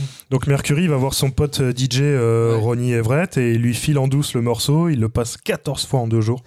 et les, les gens sont chauds, ils appellent la station, ils veulent connaître et tout. Donc ça fait un, un démarrage de ouf. Ils font une vidéo qui leur coûte 4500 livres. Donc aujourd'hui 40 000 euros. EMI, ils ont dégoûté, ils ont les nerfs. C'est, c'est- parce que c'est un prix exorbitant. Quoi. Mhm. Et le clip est diffusé à Top of the Pop et c'est un succès euh, phénoménal. Numéro 1 pendant 9 semaines. Donc ce qui est pas mal. Euh, Norman Sheffield, qui bosse chez Trident, il entend euh, parler de Descent to Legs. Donc il parlerait de lui, possiblement. et a raison. Donc dans lequel euh, Mercury le cartonne Euh, littéralement. euh, même les, les autres membres du groupe avaient trouvé ça d'une violence. Ils Ouais, étaient ouais, hallucinés. Ils disaient, ah, c'est violent. il, il lui propose de se suicider, Ouais, euh, ouais. c'est un gros crevard, tout ça. Enfin bon, l'autre il les menace d'un procès, bon il règle ça à coup de pognon. Mm. Voilà, dans cet album, euh, donc il y a de l'opéra, du dancing, du jazz New Orleans, quoi, de Dixieland, euh, de la pop sucrée, du rock euh, classique. Enfin c'est voilà, c'est un, un peu comme l'autre avant finalement, Ouais, carrément. Ouais, ouais. mais on passe encore un niveau au-dessus quoi. Ouais. Euh, Night at the Opera, toi, à l'écoute, qu'est-ce que qu'est-ce que ça t'a Bah, moi, c'était vraiment, euh, oui, la continuité logique du précédent, quoi. Comme je l'ai écouté de suite après euh, chez Art Attack, je me suis dit, bah oui, on est dans les mêmes, euh, euh, voilà, les mêmes, mêmes structures. Effectivement, ça va dans tous les sens. Il y a plein d'idées, et en même temps, il y a cette unité-là, quoi. C'est Mm. c'est toujours ça qui frappe, quoi, qui m'a vraiment frappé là sur aussi ce second album, c'est-à-dire le nombre d'idées empilées. Le, le- le- les ramifications euh, voilà, des idées des uns des autres qui arrivent en un tout cohérent et ça c'est dingue je trouve Bah, déjà en qualité de son, on arrive à quelque chose d'assez. Ouais. Enfin, on passe un, un cap encore. Quoi. Mm. Enfin, chez Art Attack était bien produit, mais là, il y a, il y a quelque chose de de- d'assez. euh, d'assez fou. Enfin, tout est tellement clair, je trouve. Enfin, il y a un son qui est hyper propre. Ouais. euh, Je j'ai pas vérifié si l'ingestion c'était le même encore. Bon, c'est toujours Roy Thomas Baker qui est à la production. ouais Euh, mais euh, ouais, ils vont encore plus loin. Je trouve qu'il a vraiment un son incroyable cet album. Ouais, les, les guitares de May sont, sont, sonnent mieux encore que sur le précédent. Là, je trouve que c'est peut-être la plus grosse différence. Il y a- en- des fois, ça sonnait un peu étouffé, c'est un peu, comment dire, un peu compressé, je sais pas, je sais pas comment le dire, mais euh, sur cet album-là, je trouve qu'il y, y a une vraie homogénéité du son de May qui se retrouve peut-être moins sur le précédent parce que peut-être qu'il expérimentait plus aussi, je sais pas. Ouais, Dans- je- Au niveau de son son, hein, je veux Je dire. ça. ouais. Quoique là, il y a quand même, euh, oui, euh, Good Company, là où il fait, où il essaye plein oui, de trucs. il fait les trompes. Mais, les euh, mais le son global de sa guitare soliste tout le long de l'album, je l'ai trouvé meilleur que Mm. sur le précédent. Ouais, par Bon, exemple. alors après, ils avaient accès à des studios de meilleure qualité. Ils ont enregistré, je crois, dans cinq studios différents. c'est ça. Ouais. Donc, ils- ils- voilà, il y a, enfin, il y a, eu- il y a eu le budget, ce qui a permis aussi d'avoir. euh, Bien sûr. de, de- En même temps, ils méritaient. C'est vrai qu'un album comme ça, avec un son Ouais. moins bon, aurait été moins percutant. Mais complètement, ouais, ouais, c'est ce que tu disais tout à l'heure, euh, le studio comme instrument, euh, c'est le dernier instrument euh, Mm. dont ils ont besoin pour cet album, sinon ça, ça, voilà, ça se fait pas. Quoi. Ouais, ouais, ouais. Donc oui, non, super album vraiment. euh, J'étais assez halluciné de certains morceaux aussi. euh, voilà, comme tu disais, les, les échos, c'est vrai, avec euh, Bring Back That Leroy Brown, qui était mon préféré sur le précédent. Là, c'est pareil, Seaside Rendez-vous, j'ai adoré Mm. ce morceau. Ah oui, qui est super fun. ce que je disais à Renaud en aparté, c'était The Prophet's Song, qui était un, son, Mm. un, un morceau que je pensais connaître. Parce que je l'avais déjà entendu plus ou moins comme ça, mais en fait, je Ouais. l'avais jamais écouté. Quoi, tu Ouais. vois. Et là, je l'ai vraiment écouté. Ah, et c'est, et voilà, autant May sur le précédent album, ses compos, moi, m'accroche assez moyennement. Je, Mm. je reste un peu sur le trottoir. Là, sur ce, cet album-là, je les trouve. Toutes vraiment, il y a un truc. Quoi. Ouais. Euh, là, je, je trouve que d'un point de vue composition, il a, il a, Mais je pense que son état d'esprit était quoi. différent aussi. euh, ouais, ouais, c'est. Prophet Song, ça lui vient d'un- enfin d'après lui, ça lui vient d'un rêve, ouais, euh, sur un déluge, c'est ça? Euh, euh, la- c'est la fin des non, hommes, où les gens, quoi, voilà, enfin, les gens essaient absolument de s'attraper par la main et de se reconnecter, en gros. Il a un délire comme ça. Et il est incroyable. C'est ce hyper morceau. mystique, Enfin, moi, ce morceau, je suis, je suis pas dégoûté qu'il soit pas connu, mais c'est, Ouais. tu vois, enfin, il fait, il est par rapport à Bo- Bohemian Rhapsody, il, Oui, est- sûr, il il a est- tout autant de valeur. Il est, il est Ah assez ouais. ouf. Il est pareil très long avec une construction assez dingue, avec des delays de voix Ouais, qui, sont, ouais. qui sont, euh, qui sont fous. Ah oui, sur un bridge de deux minutes, là, avec des, des imbrications de voix incroyables. euh, A cappella en chœur, en, en canon, c'est là qu'il y a les canons. c'est canon.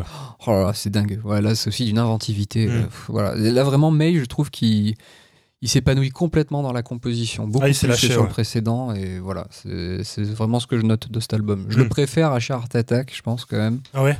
Euh, globalement en tant qu'album. Après sur Sheer Heart Attack, je trouve qu'il y a, voilà, il y a des morceaux qui moi me, me percutent euh, de dingue quoi, comme euh, voilà, Leroy Leroy Brown mais plein d'autres aussi quoi. C'est voilà, lui il est, peut-être encore plus cohérent. Voilà, Ouais. mais alors Oui, bon, je sais que de beaucoup c'est censément l'album le plus mythique de Queen quoi, parce que Oui, oui. Parce que voilà. Oui, oui, c'est sûr. Mais puis c'est vraiment celui qui a fait peut-être exploser internationalement. Ah ouais, c'est ça. Ça, C'était plutôt dans les pays anglo-saxons, finalement, chez Heart Attack, où Mm. ça a pété, et là, euh, le monde entier, quoi. Ouais, le, le morceau Death on Two Legs qui ouvre le disque. euh, On va mettre un petit extrait de l'intro de Death on Two Legs.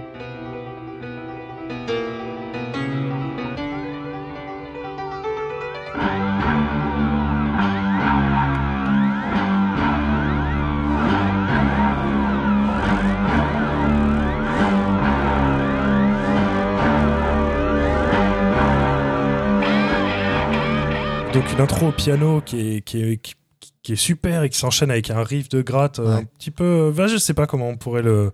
Mais Le- alors, euh, le riff de gratte, de ce que j'avais entendu, il aurait été trouvé au piano Oui, d'abord. il est doublé au piano, ouais. Ah ouais, c'est-. Ouais, voilà, c'est ça. Mais l'idée a été trouvée au piano. Après, ils se sont dit, tiens, Oui, sur la gratte, ça. sonne trop oui, bien. Oui, c'est ça, ouais. Et euh, ouais, effectivement, en gratte, ça sonne euh, top.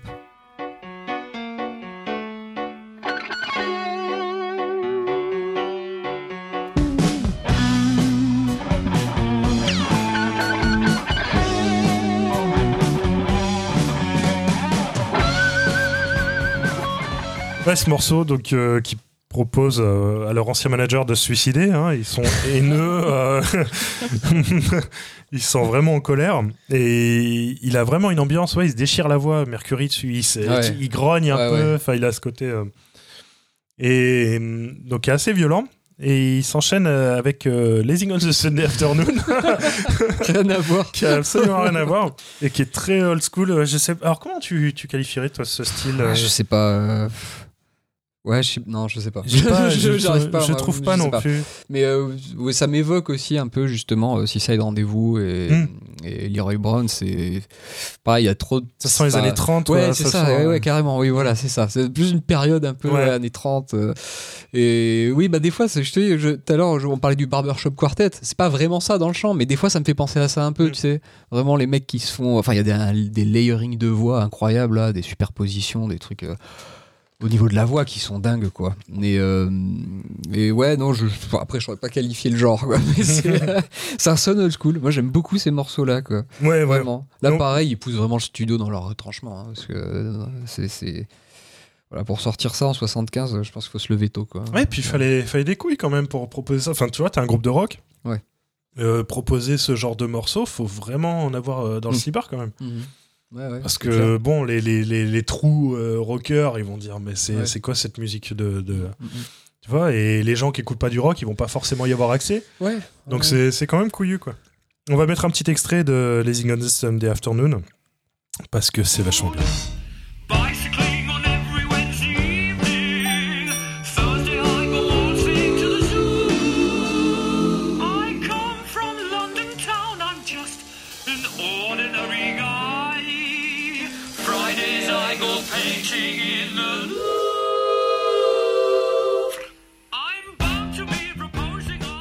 Et ce, ce, ce Ouais. morceau très enjoué, vas-y. Oui, non, non, mais c'est du Mercury dans le, dans le texte, enfin dans le, dans le son.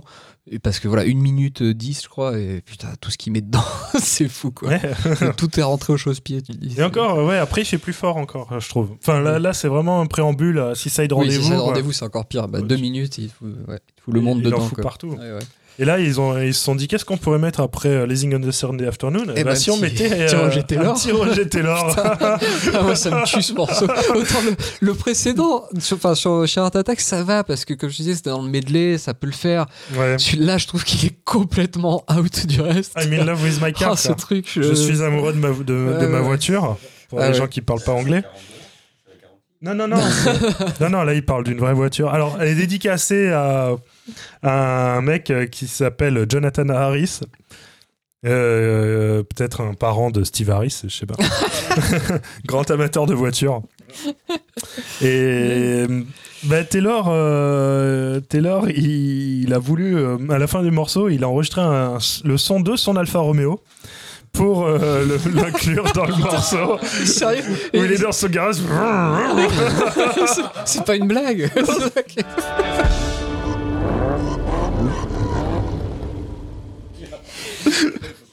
Mais ouais, il y a un côté, il y a, il y a un côté inévitablement ridicule, je trouve, tu vois, sur le, le truc. Non, mais très premier degré, pas ridicule. Moi, je Ah, trouve pas ça ridicule. Pour moi, c'est c'est comme un nanar. En fait, c'est un nanar oui, musical. raison, c'est Tu vrai. vois, c'est- j'ai vachement de sympathie, je trouve ça Ouais, sympa. ouais. Je sais foncièrement C'est- que c'est c'est tendre, pas quoi. ouf, mais oui. Et on va mettre un petit extrait. Il y a des super roulements de batterie dessus. Alors oui, après par contre le rythme est kiffant. Moi j'aime j'aime beaucoup le voilà le, le rythme du morceau, mais bon euh, ça s'arrête là quoi. Ouais, bah écoute, on va se mettre un petit extrait euh, de I'm in love with my car où il cale un petit jeu de mots. Voilà. Alors il fait euh, I'm in love with my automobile et à la fin il fait with my automolove. Et ça, c'est beau.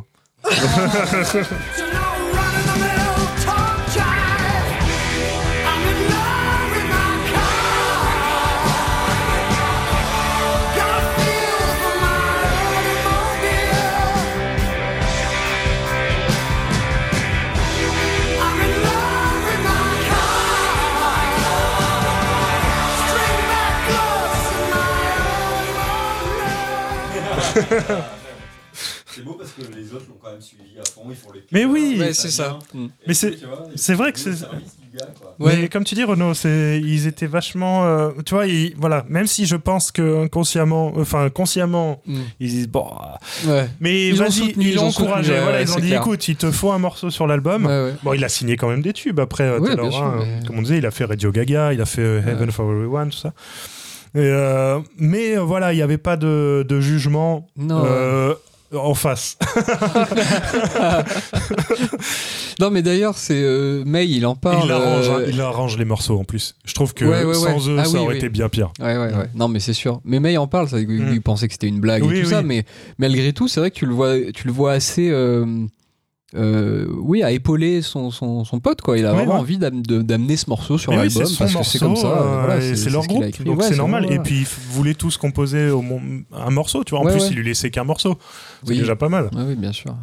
Non, Et- Bah, en parlant de ça, alors euh, Taylor était un peu moins sympa avec Deacon. Donc le morceau d'après, c'est You're My Best Friend. Ouais. Qui est un morceau qui est. J'adore. enfin, moi j'adore aussi, je trouve incroyable. C'est- pas, c'est pas du rock, c'est c'est une pop, c'est un peu sucré, ouais, ouais, un c'est peu, beau. ouais, un- C'est une déclaration d'amour à sa femme, Mm. euh, donc avec laquelle il vient de se marier, en lui disant T'es ma meilleure amie, euh, sans toi je suis rien. Enfin, c'est. Et là, Deacon, il lui fait- euh, Taylor, il lui dit Mais ça va pas, on est un groupe de rock, euh, on va pas jouer ces, ces merdes sucrées, tout ça, tu vois. Donc il était un peu moins sympa quand même, Taylor, euh, D'accord. avec Deacon. Ouais, alors que ce morceau, vraiment, je trouve en plus, il a un Mais peu une influence. un ça- ça- single de ouf, ça. Bah, ça groove, quoi. L'intro Mm. au Wurlitzer. là. Alors, ce que j'avais lu, c'est que Mercury, qui fait pas trop le son du Wurlitzer, il, il disait, mais en fait, Deacon pratiquait chez lui le Wurlitzer, et en pratiquant, il a trouvé le, le riff du, du morceau, quoi. Il l'a gardé comme ça. Et euh, Mercury disait qu'il, enfin, ouais, que c'était pas. Ce C'était pas son kiff, ce son. Enfin, lui, il voulait un- du grand piano, tu vois, Ouais, ouais. jouait. Mais ce qui est marrant, parce que justement, on le verra après sur d'autres morceaux, mais euh, la capacité de Queen aussi, c'est de faire ces trucs-là, je trouve, ces mariages entre euh, instruments entre guillemets nobles, tu vois, comme le grand piano, euh, même des fois de la contrebasse, tu vois, des, des Ouais, instruments acoustiques comme ça nobles, et euh, des conneries, genre le honky tonk, quoi, tu vois, où Ouais, ou il joue- le- en banjolélé, ça, ou le banjolélé, tout ça. Donc là, bon, tu sais, c'était un peu le, le- le procès d'intention du style, ouais, non, faut utiliser des, des instruments un peu nobles et tout, mais en fait, ils font sur d'autres en morceaux, plus, ils font ça. Le tu jeu sens que Mercury il kiffe la chanter Oui. cette chanson. Ah ouais. tu vois, il est vraiment à fond dans l'interprétation. Et ça lui parle. Encore une fois, tu vois, on parle de. Enfin, je te parlais de cette osmose entre Deacon et Mercury. Et tu sens que ça, ils ont une sensibilité assez proche. Mm. Et ce morceau, je sais pas, bah encore une fois, il est plein de, de joie. Tu vois, il est. Ouais, ouais, ouais. Moi, ça me fait, ça fait un peu Motown, euh. je trouve, par moment. Tu sais, il y a Ouais, un, peu d'influence. Ouais, ouais, je sais pas. C'est, bah, c'est peut-être le son du Son côté bassiste aussi. Ouais. Ouais, ouais, ouais, c'est clair. Mais oui, il est, il est, ouais, il est beau, comme tu dis. Il est très, Ouais. il est plein de joie, quoi. Mais ouais, c'est simple et c'est- c'est c'est comme l'amour, quoi. C'est simple et c'est beau, quoi. On va écouter un petit extrait de You're My Best Friend parce que parce que c'est beau et c'est simple.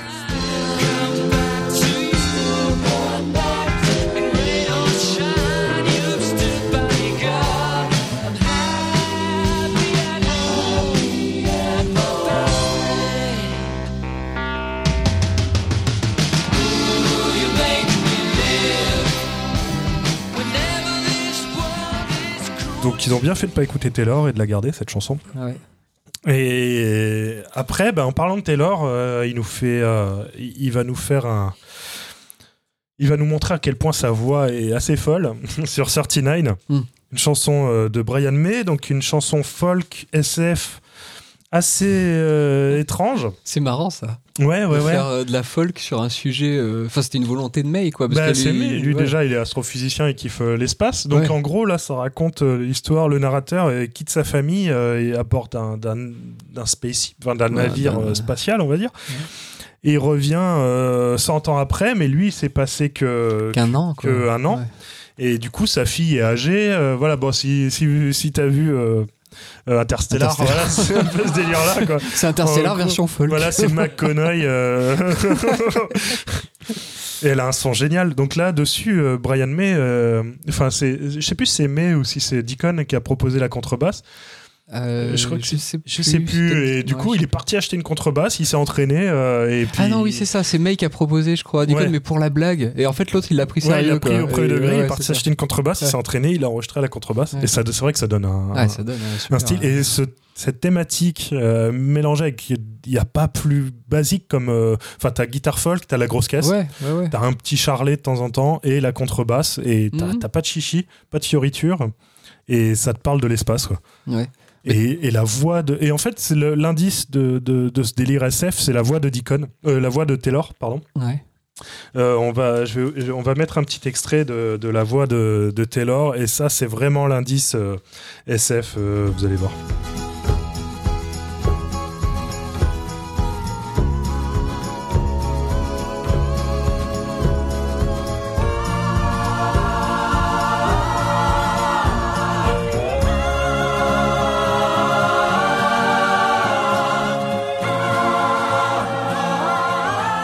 Un passage où quand il y a cette montée là des voix et tout, après il y a la guitare qui sonne hyper aiguë. Je sais pas quel arrangement il a fait dessus, mais il se trouve que, hum, enfin je sais pas, ça doit être un son que tu peux avoir en studio à cette époque parce que genre en même temps, la même année, je crois un mois avant, il y a un album de Michael Field qui sort. Tu sais, Michael Field, il faisait des albums où t'avais un morceau qui durait Et 40 Tubular Bells, c'est tout Ouais, ça. Tubular Bells, bah, c'est le suivant ou celui d'après encore, je crois. C'est Oh Madone, c'est un album que j'adore absolument. Et il y a exactement ce son de gratte à un Ah ouais moment, à un moment du, du morceau qui en finit pas, quoi. C'est pas Brian May qui joue dessus? Et non, non, je, non, je crois pas, je crois pas. Enfin, du coup, ça m'a intrigué. J'ai entendu quand la gratte elle monte dans les aigus comme ça, ça m'a tout de suite évoqué Michael Fish. C'est trop marrant parce que c'est un album qui sort un mois avant celui-là, quoi.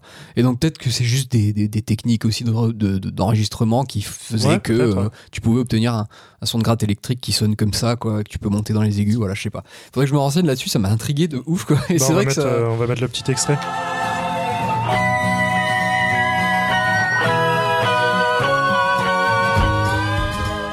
Mais en tout cas, euh, ouais, euh, super morceau, moi je trouve. Et tu vois, quand je te disais May, justement, là, dans les, dans les compos, je trouve qu'il essaye trop des trucs, quoi. C'est. Mm. Là, c'est osé de faire un truc un peu comme ça qui sonne skiffle, blue- bluegrass, euh, enfin, entre le bluegrass, la folk, la- la- tout ce qui est un peu americana, quoi. Mm. Et de le faire sur un sujet comme ça, je trouve que c'est super Ouais, ouais, original. c'est, ouais. Faut- Et ça, voilà. ça lui correspond bien en fait. Parce que le mec, il a ce délire très classique et en même temps, il a ce, ce côté scientifique, Mm. tu vois, qui est assez. euh, ce qui est pas paradoxal finalement. Enfin, il y a beaucoup de scientifiques Mhm. anglo-saxons. Je pense que c'est en France qu'on a un problème comme ça. Mais il y a beaucoup de Ah oui. scientifiques anglo-saxons qui adorent la littérature de science-fiction, par exemple. Euh, Euh, c'est pas considéré comme de la sous-littérature, ce genre de Mhm. truc. Donc lui, il est, il est très proche de cet univers. Enfin, Queen 2, c'était de la fantasy à fond. Ouais. Moi, ça m'étonne pas qu'il, s'attaque à la SF, en fait.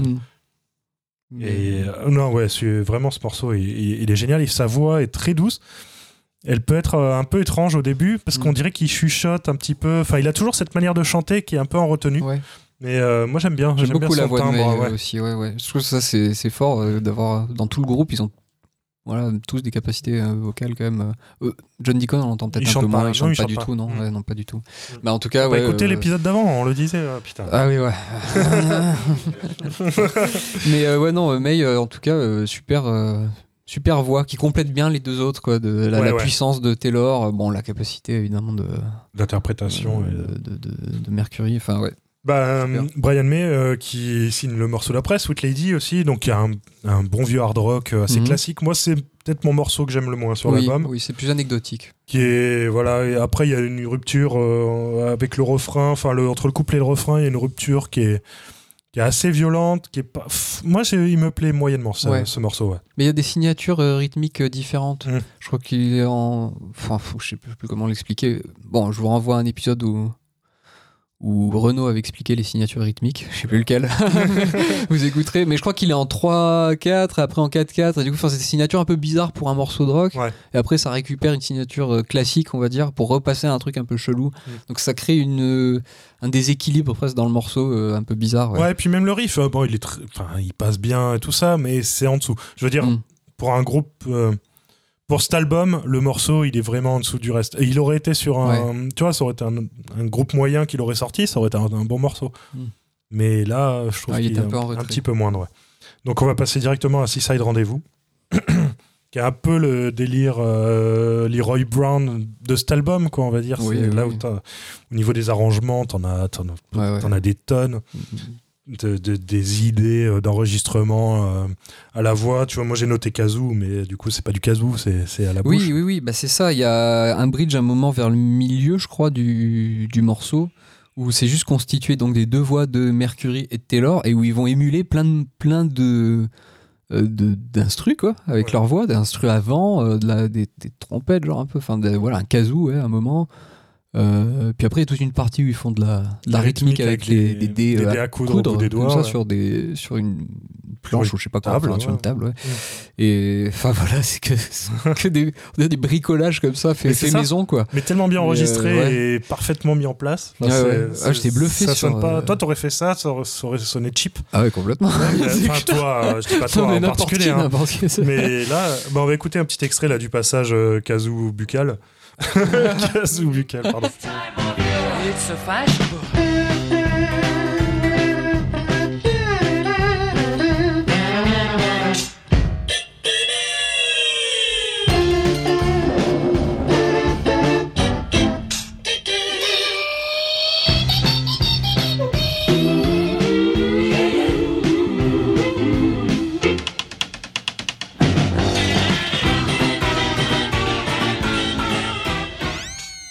Ouais, c'est dingue les variations qu'il y a. Et puis ouais, là aussi, ils font des. Bah, dans ce morceau, ils mixent beaucoup d'instruments euh, un peu nobles, voilà, le piano, machin, avec des honky tonk, la voix qui fait, euh, qui fait n'importe quoi.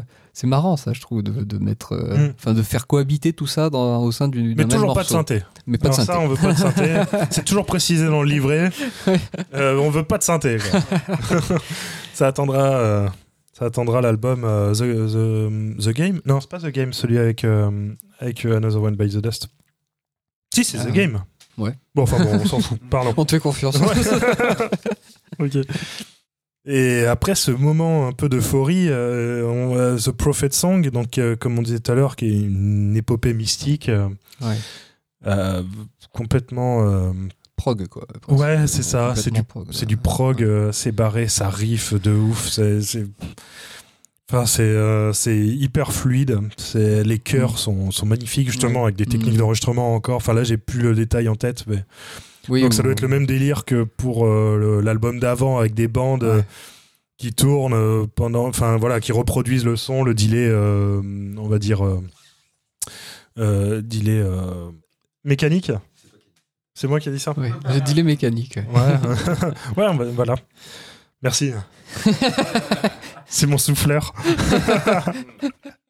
Et d'ailleurs, je crois que euh, May, il joue du, du koto, non? Sur euh, l'intro. Je crois que c'est il joue du koto, enfin dirait- une, une espèce de gratte euh, un peu Oui, asiatique comme ça. euh, euh, Enfin, moi, Oui, ça, on me- ça dirait, me fait ouais. penser au koto. Mais mais je, si me demande si c'était pas de la harpe en fait à un moment avec Ah ouais un effet. Ok. Mais euh, non, c'est peut-être, euh, je sais plus. Il faudrait regarder dans le livret de l'album. Je l'ai pas là. Il est étonnant ce morceau, hein, parce qu'il est, il passe vraiment par des, des phases très Mm. très très différentes les unes des autres. Mais comme tu disais, une grande fluidité. C'est pas du tout, il y a pas de rupture quoi, comme. euh, oui, comme sur- un, album de Yes, quoi. Ouais. Disait tout à l'heure. C'est pas des cassures, c'est vraiment ouais. fluide. Et puis t'as ce thème, Ouais. enfin là qui est mal chanté, mais euh, qui, est, qui est super beau, qui est très simple, mais qui est super beau et qui a vraiment un côté mystique Ouais, ouais, ouais. assez ouf. euh. Et et c'est vrai que les passages d'un- d'une partie à l'autre sont assez dingues quand t'as tout le bridge là avec les voix qui jouent donc sur le comme on disait tout à l'heure les chœurs les canons Ouais. après la reprise avec la gratte là Ouais. ou le ou Mais la t'as le delay sur la gratte. ouais ouais ouais ouais, Tintin, Ouais, ouais, tintin, ouais, ouais. tintin, tintin, tintin, tintin, tintin. et là tu vois le, le- ça, comme- va peut-être couper.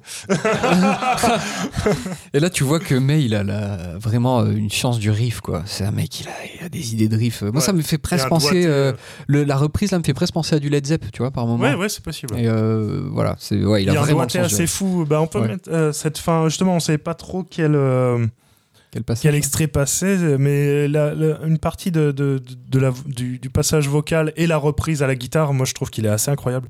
On va écouter ça, c'est par là.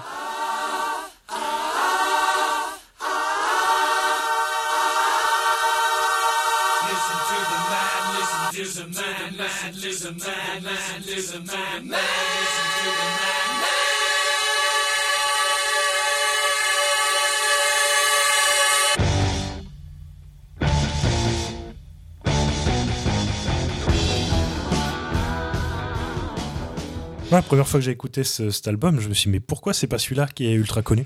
Pourquoi Ouais. c'est pas ce morceau qui est- Ouais, il, est, il est encore plus riche peut-être que. Enfin, Oui. c'est différent, c'est Ouais, différent. c'est pas plus riche, c'est vraiment différent. En fait, il est vachement moins Notre approche, quoi.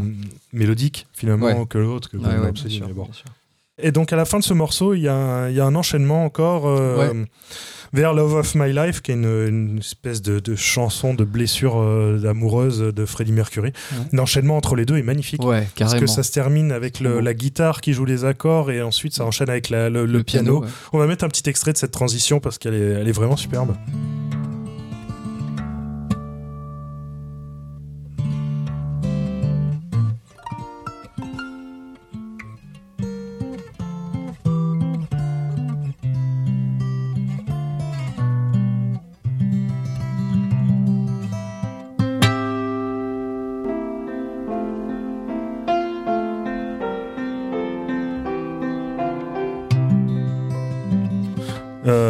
Si on n'arrive pas à mettre les extraits euh, de manière euh, cohérente, euh, vous l'écoutez de toute façon. Et euh, vous allez voir à quel point c'est beau. Donc Love of My Life qui est... Enfin vraiment, moi elle me touche Ah, cette moi chanson aussi, ouais. Elle de manière assez folle. Ah ouais. C'est l'émotion de tout à l'heure, mais là, c'est Mm.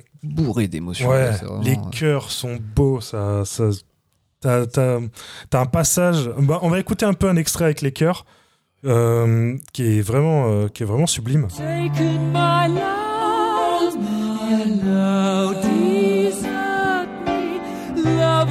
my life, can't you see? Bring, bring it back, bring it back, don't take it away from me because you don't know what it means to me. Donc il y a, il y a cette, ouais, cette sensibilité euh, dingue. Et après, il y a un passage euh, guitare-piano Ouais. Qui est euh, ultra baroque. Enfin, Ouais. là, on revient à la limite du Queen 2. euh, enfin, dans, le- dans la compo, ouais, c'est, on va mettre un extrait aussi. On va enchaîner les extraits là.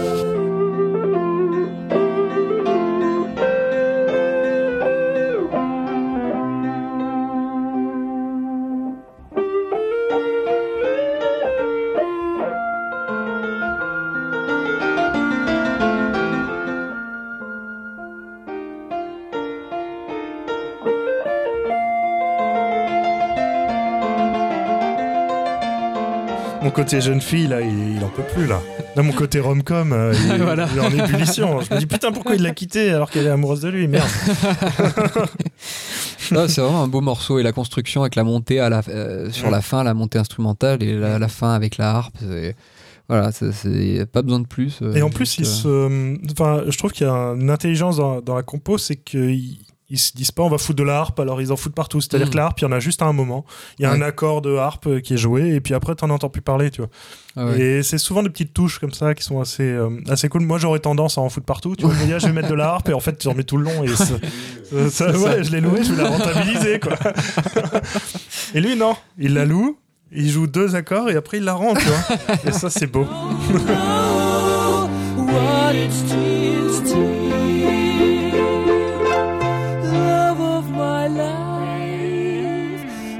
love of my life.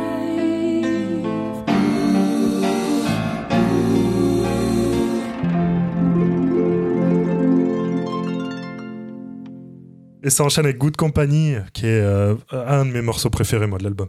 Ouais. Ah ouais, surtout, la, la, j'avoue, la, la, la fin.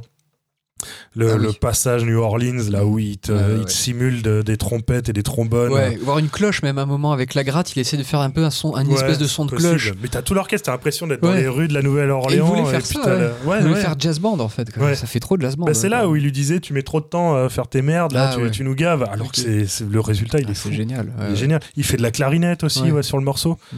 À un moment, il, il simule des sons de clarinette, des trompettes avec sourdine. Euh, t'as le banjo lélé. Enfin, c'est, c'est- Brian May s'est déchiré Ah sur ouais, ce- il faut sur être euh, en 75, faut être opiniâtre pour avec une gratte te dire je vais faire tous ces instruments.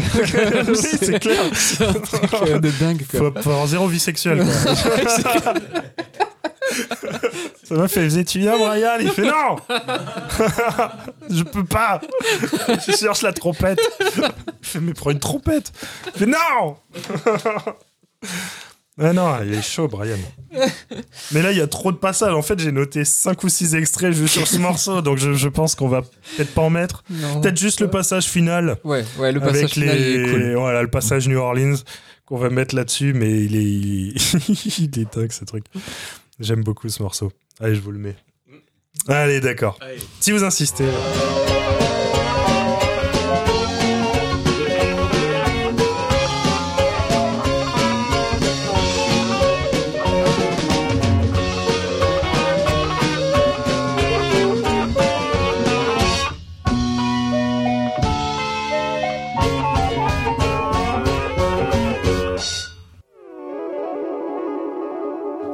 Bon.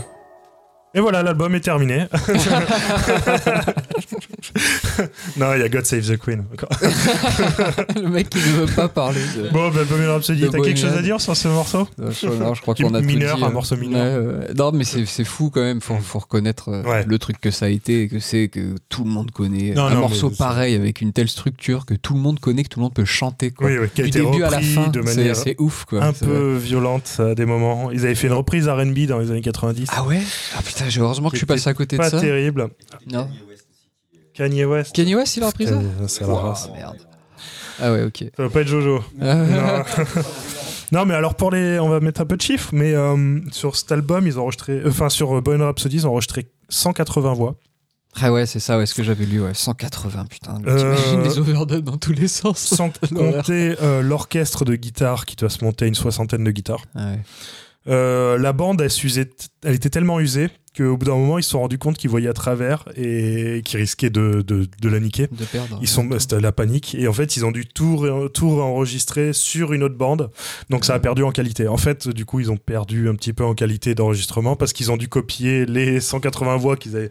En gros, ils ont, ils ont enregistré trois voix sur une piste, trois voix sur une piste, trois voix sur une piste. On va dire si t'avais un quatre pistes et ensuite les trois pistes, il est balancé sur une autre piste. Ah ouais, ensuite sur une piste, sur une piste, et il balancé sur une autre piste. Punaise. Et c'est un, un enchaînement comme ça d'overdub de ouf. Et non, ça a été un, ça a dû être un, un, un scandale à enregistrer ce Ouais, truc. ouais, ouais. Ouais, mais c'est un petit opéra, quoi. Oui, c'est un te- ouais. Voilà, et c'est vrai que c'est dingue de se dire que c'est dans l'inconscient collectif de tout le monde. Tout le monde a toutes Mm. les parties, euh, même euh, voilà, euh, les, les, les parties de voix un peu opéra, quoi, Mm. justement. Et je savais pas ça, bah oui, j'imagine que c'est- évidemment logique, quoi, vu, vu ce que tu dis, tu vois, sur l'enregistrement et tout. Qu'en live, en fait, cette partie-là, j'aimais, était jouée en live. Ah non, non, non, ils mettent la toujours, vidéo. euh, voilà, c'est ça, c'est que là, ils s'arrêtent de jouer, il y a le. Il y a, Ah bah, il y a la partie studio, c'est logique, c'est logique, bien sûr, et puis après ça reprend. Alors, faudrait avoir un orchestre vocal Ouais, de ouf voilà. euh, derrière un des Ah ouais, chœurs de l'armée rouge. Quoi. Ah ouais. ah, ce serait cool d'ailleurs. Non, mais ça reste un grand morceau, euh, Ouais, Bohemian Rhapsody, qui est énorme, qui, est, con- qui évidemment est usé dans les oreilles de tout le monde, qu'on a trop ouais. entendu, donc c'est Mm. foutu maintenant, mais, euh, c'est dommage. mais ça reste un immense morceau, quoi. Et d'en faire un single, voilà, c'est dingue, c'est du jamais vu presque, dans l'histoire du rock, quoi, d'avoir un truc Mm. pareil en single. Non, je pense que ce qui, moi, ce qui l'a, ce qui l'a tué pour moi un petit peu, c'est euh, le film euh, avec Mike Myers. Comment il s'appelle? Ah, euh, Wayne's World, ouais. en fait, je ouais. supporte pas ce film. Et cette scène m'exaspère. Et dès que tu parles de Bohemian Rhapsody à quelqu'un, il va te jouer la scène. Ah de- tu vois, c'est. Pourtant, Wayne's World, c'est un truc assez limité à son époque, quoi, à son cadre. c'est Ouais, pas un truc. euh, Enfin, tout le monde ne connaît plus Non, mais c'est des de- mais- des, des jeunes de notre âge. Ouais. on va dire ça. mais euh, non, ouais, du coup, moi, pendant longtemps, je pouvais plus l'écouter. Comme euh, We Will Rock You ou We Are the Champion. Mm. En fait, c'est les morceaux, j'arrivais plus à les entendre. Je pouvais plus. Dès que je les entendais, ça me hérissait. Et Bohemian Rhapsody, j'ai toujours un peu de mal. We Are the Champion, par exemple, je commence à pouvoir la réécouter parce Ah que ouais. je l'entends beaucoup moins. Et je commence à la réapprécier parce que ça reste un, un- un grand morceau dont on en parlera dans le prochain épisode. si prochain épisode il y a, si, euh, si euh, Eddie il est chaud. mais euh, non, mais ça, ouais, ça reste quand même une tuerie. Mais c'est pareil, moi quand j'ai découvert cet album, ce morceau finalement je le connaissais déjà. Mhm.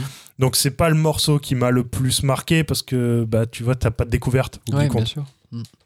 Donc ça reste, euh, c'est fou, c'est que c'est un morceau majeur, mais pour moi c'est un morceau mineur. Dans mon esprit, Ouais, c'est un ouais, morceau mineur, tu vois. Ouais, oui, bien sûr. Bah, moi, je l'ai pas écouté. Tu vois, Ouais. je me suis refait tout l'album, je suis arrivé là, non, bah, je, bah, j'arrive pas, moi, à l'écouter, hein, Bohemian Ah ouais Rhapsody, hein. Pareil, hein, ben, on l'a trop entendu. Ouais, c'est dommage. ouais.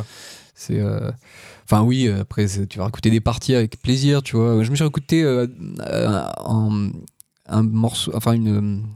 L'intro en live, je sais plus quel live, Mm. que je trouve qu'il assurait de fou. Mais quoi, oui, avec, son avec sa coupe de champagne Ouais, sur ouais, le ouais. piano. Là, et... et puis il a une façon de jouer et de chanter en même temps qui est assez folle.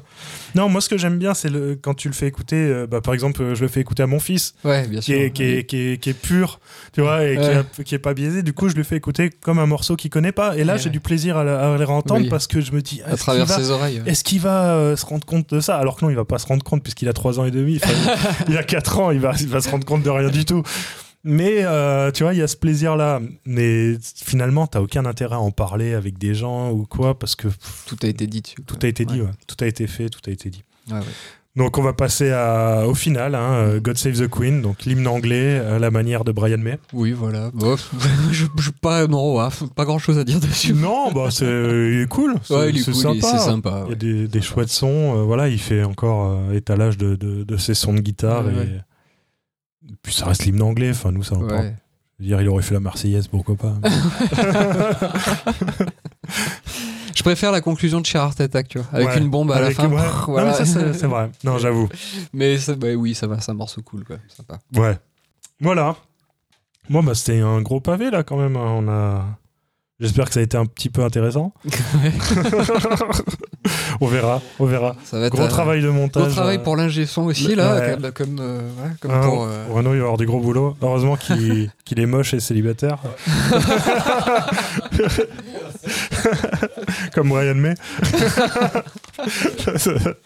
non, je suis désolé, hein, Renaud, mais j'espère que ce sera pas trop compliqué à, à monter.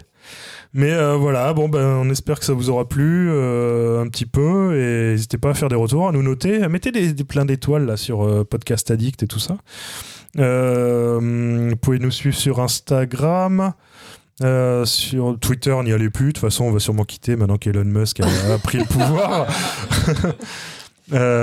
Après, on est sur Deezer, Spotify, SoundCloud, principalement SoundCloud. Euh, voilà, n'hésitez pas à partager, euh, même sur Facebook. Allez-y, allez-y, même sur Facebook, partagez à votre famille. Non, mais euh, vous partagez le lien sur Facebook. Vous, euh, en tant que personne. Nous, on n'a pas Facebook. Mais, euh,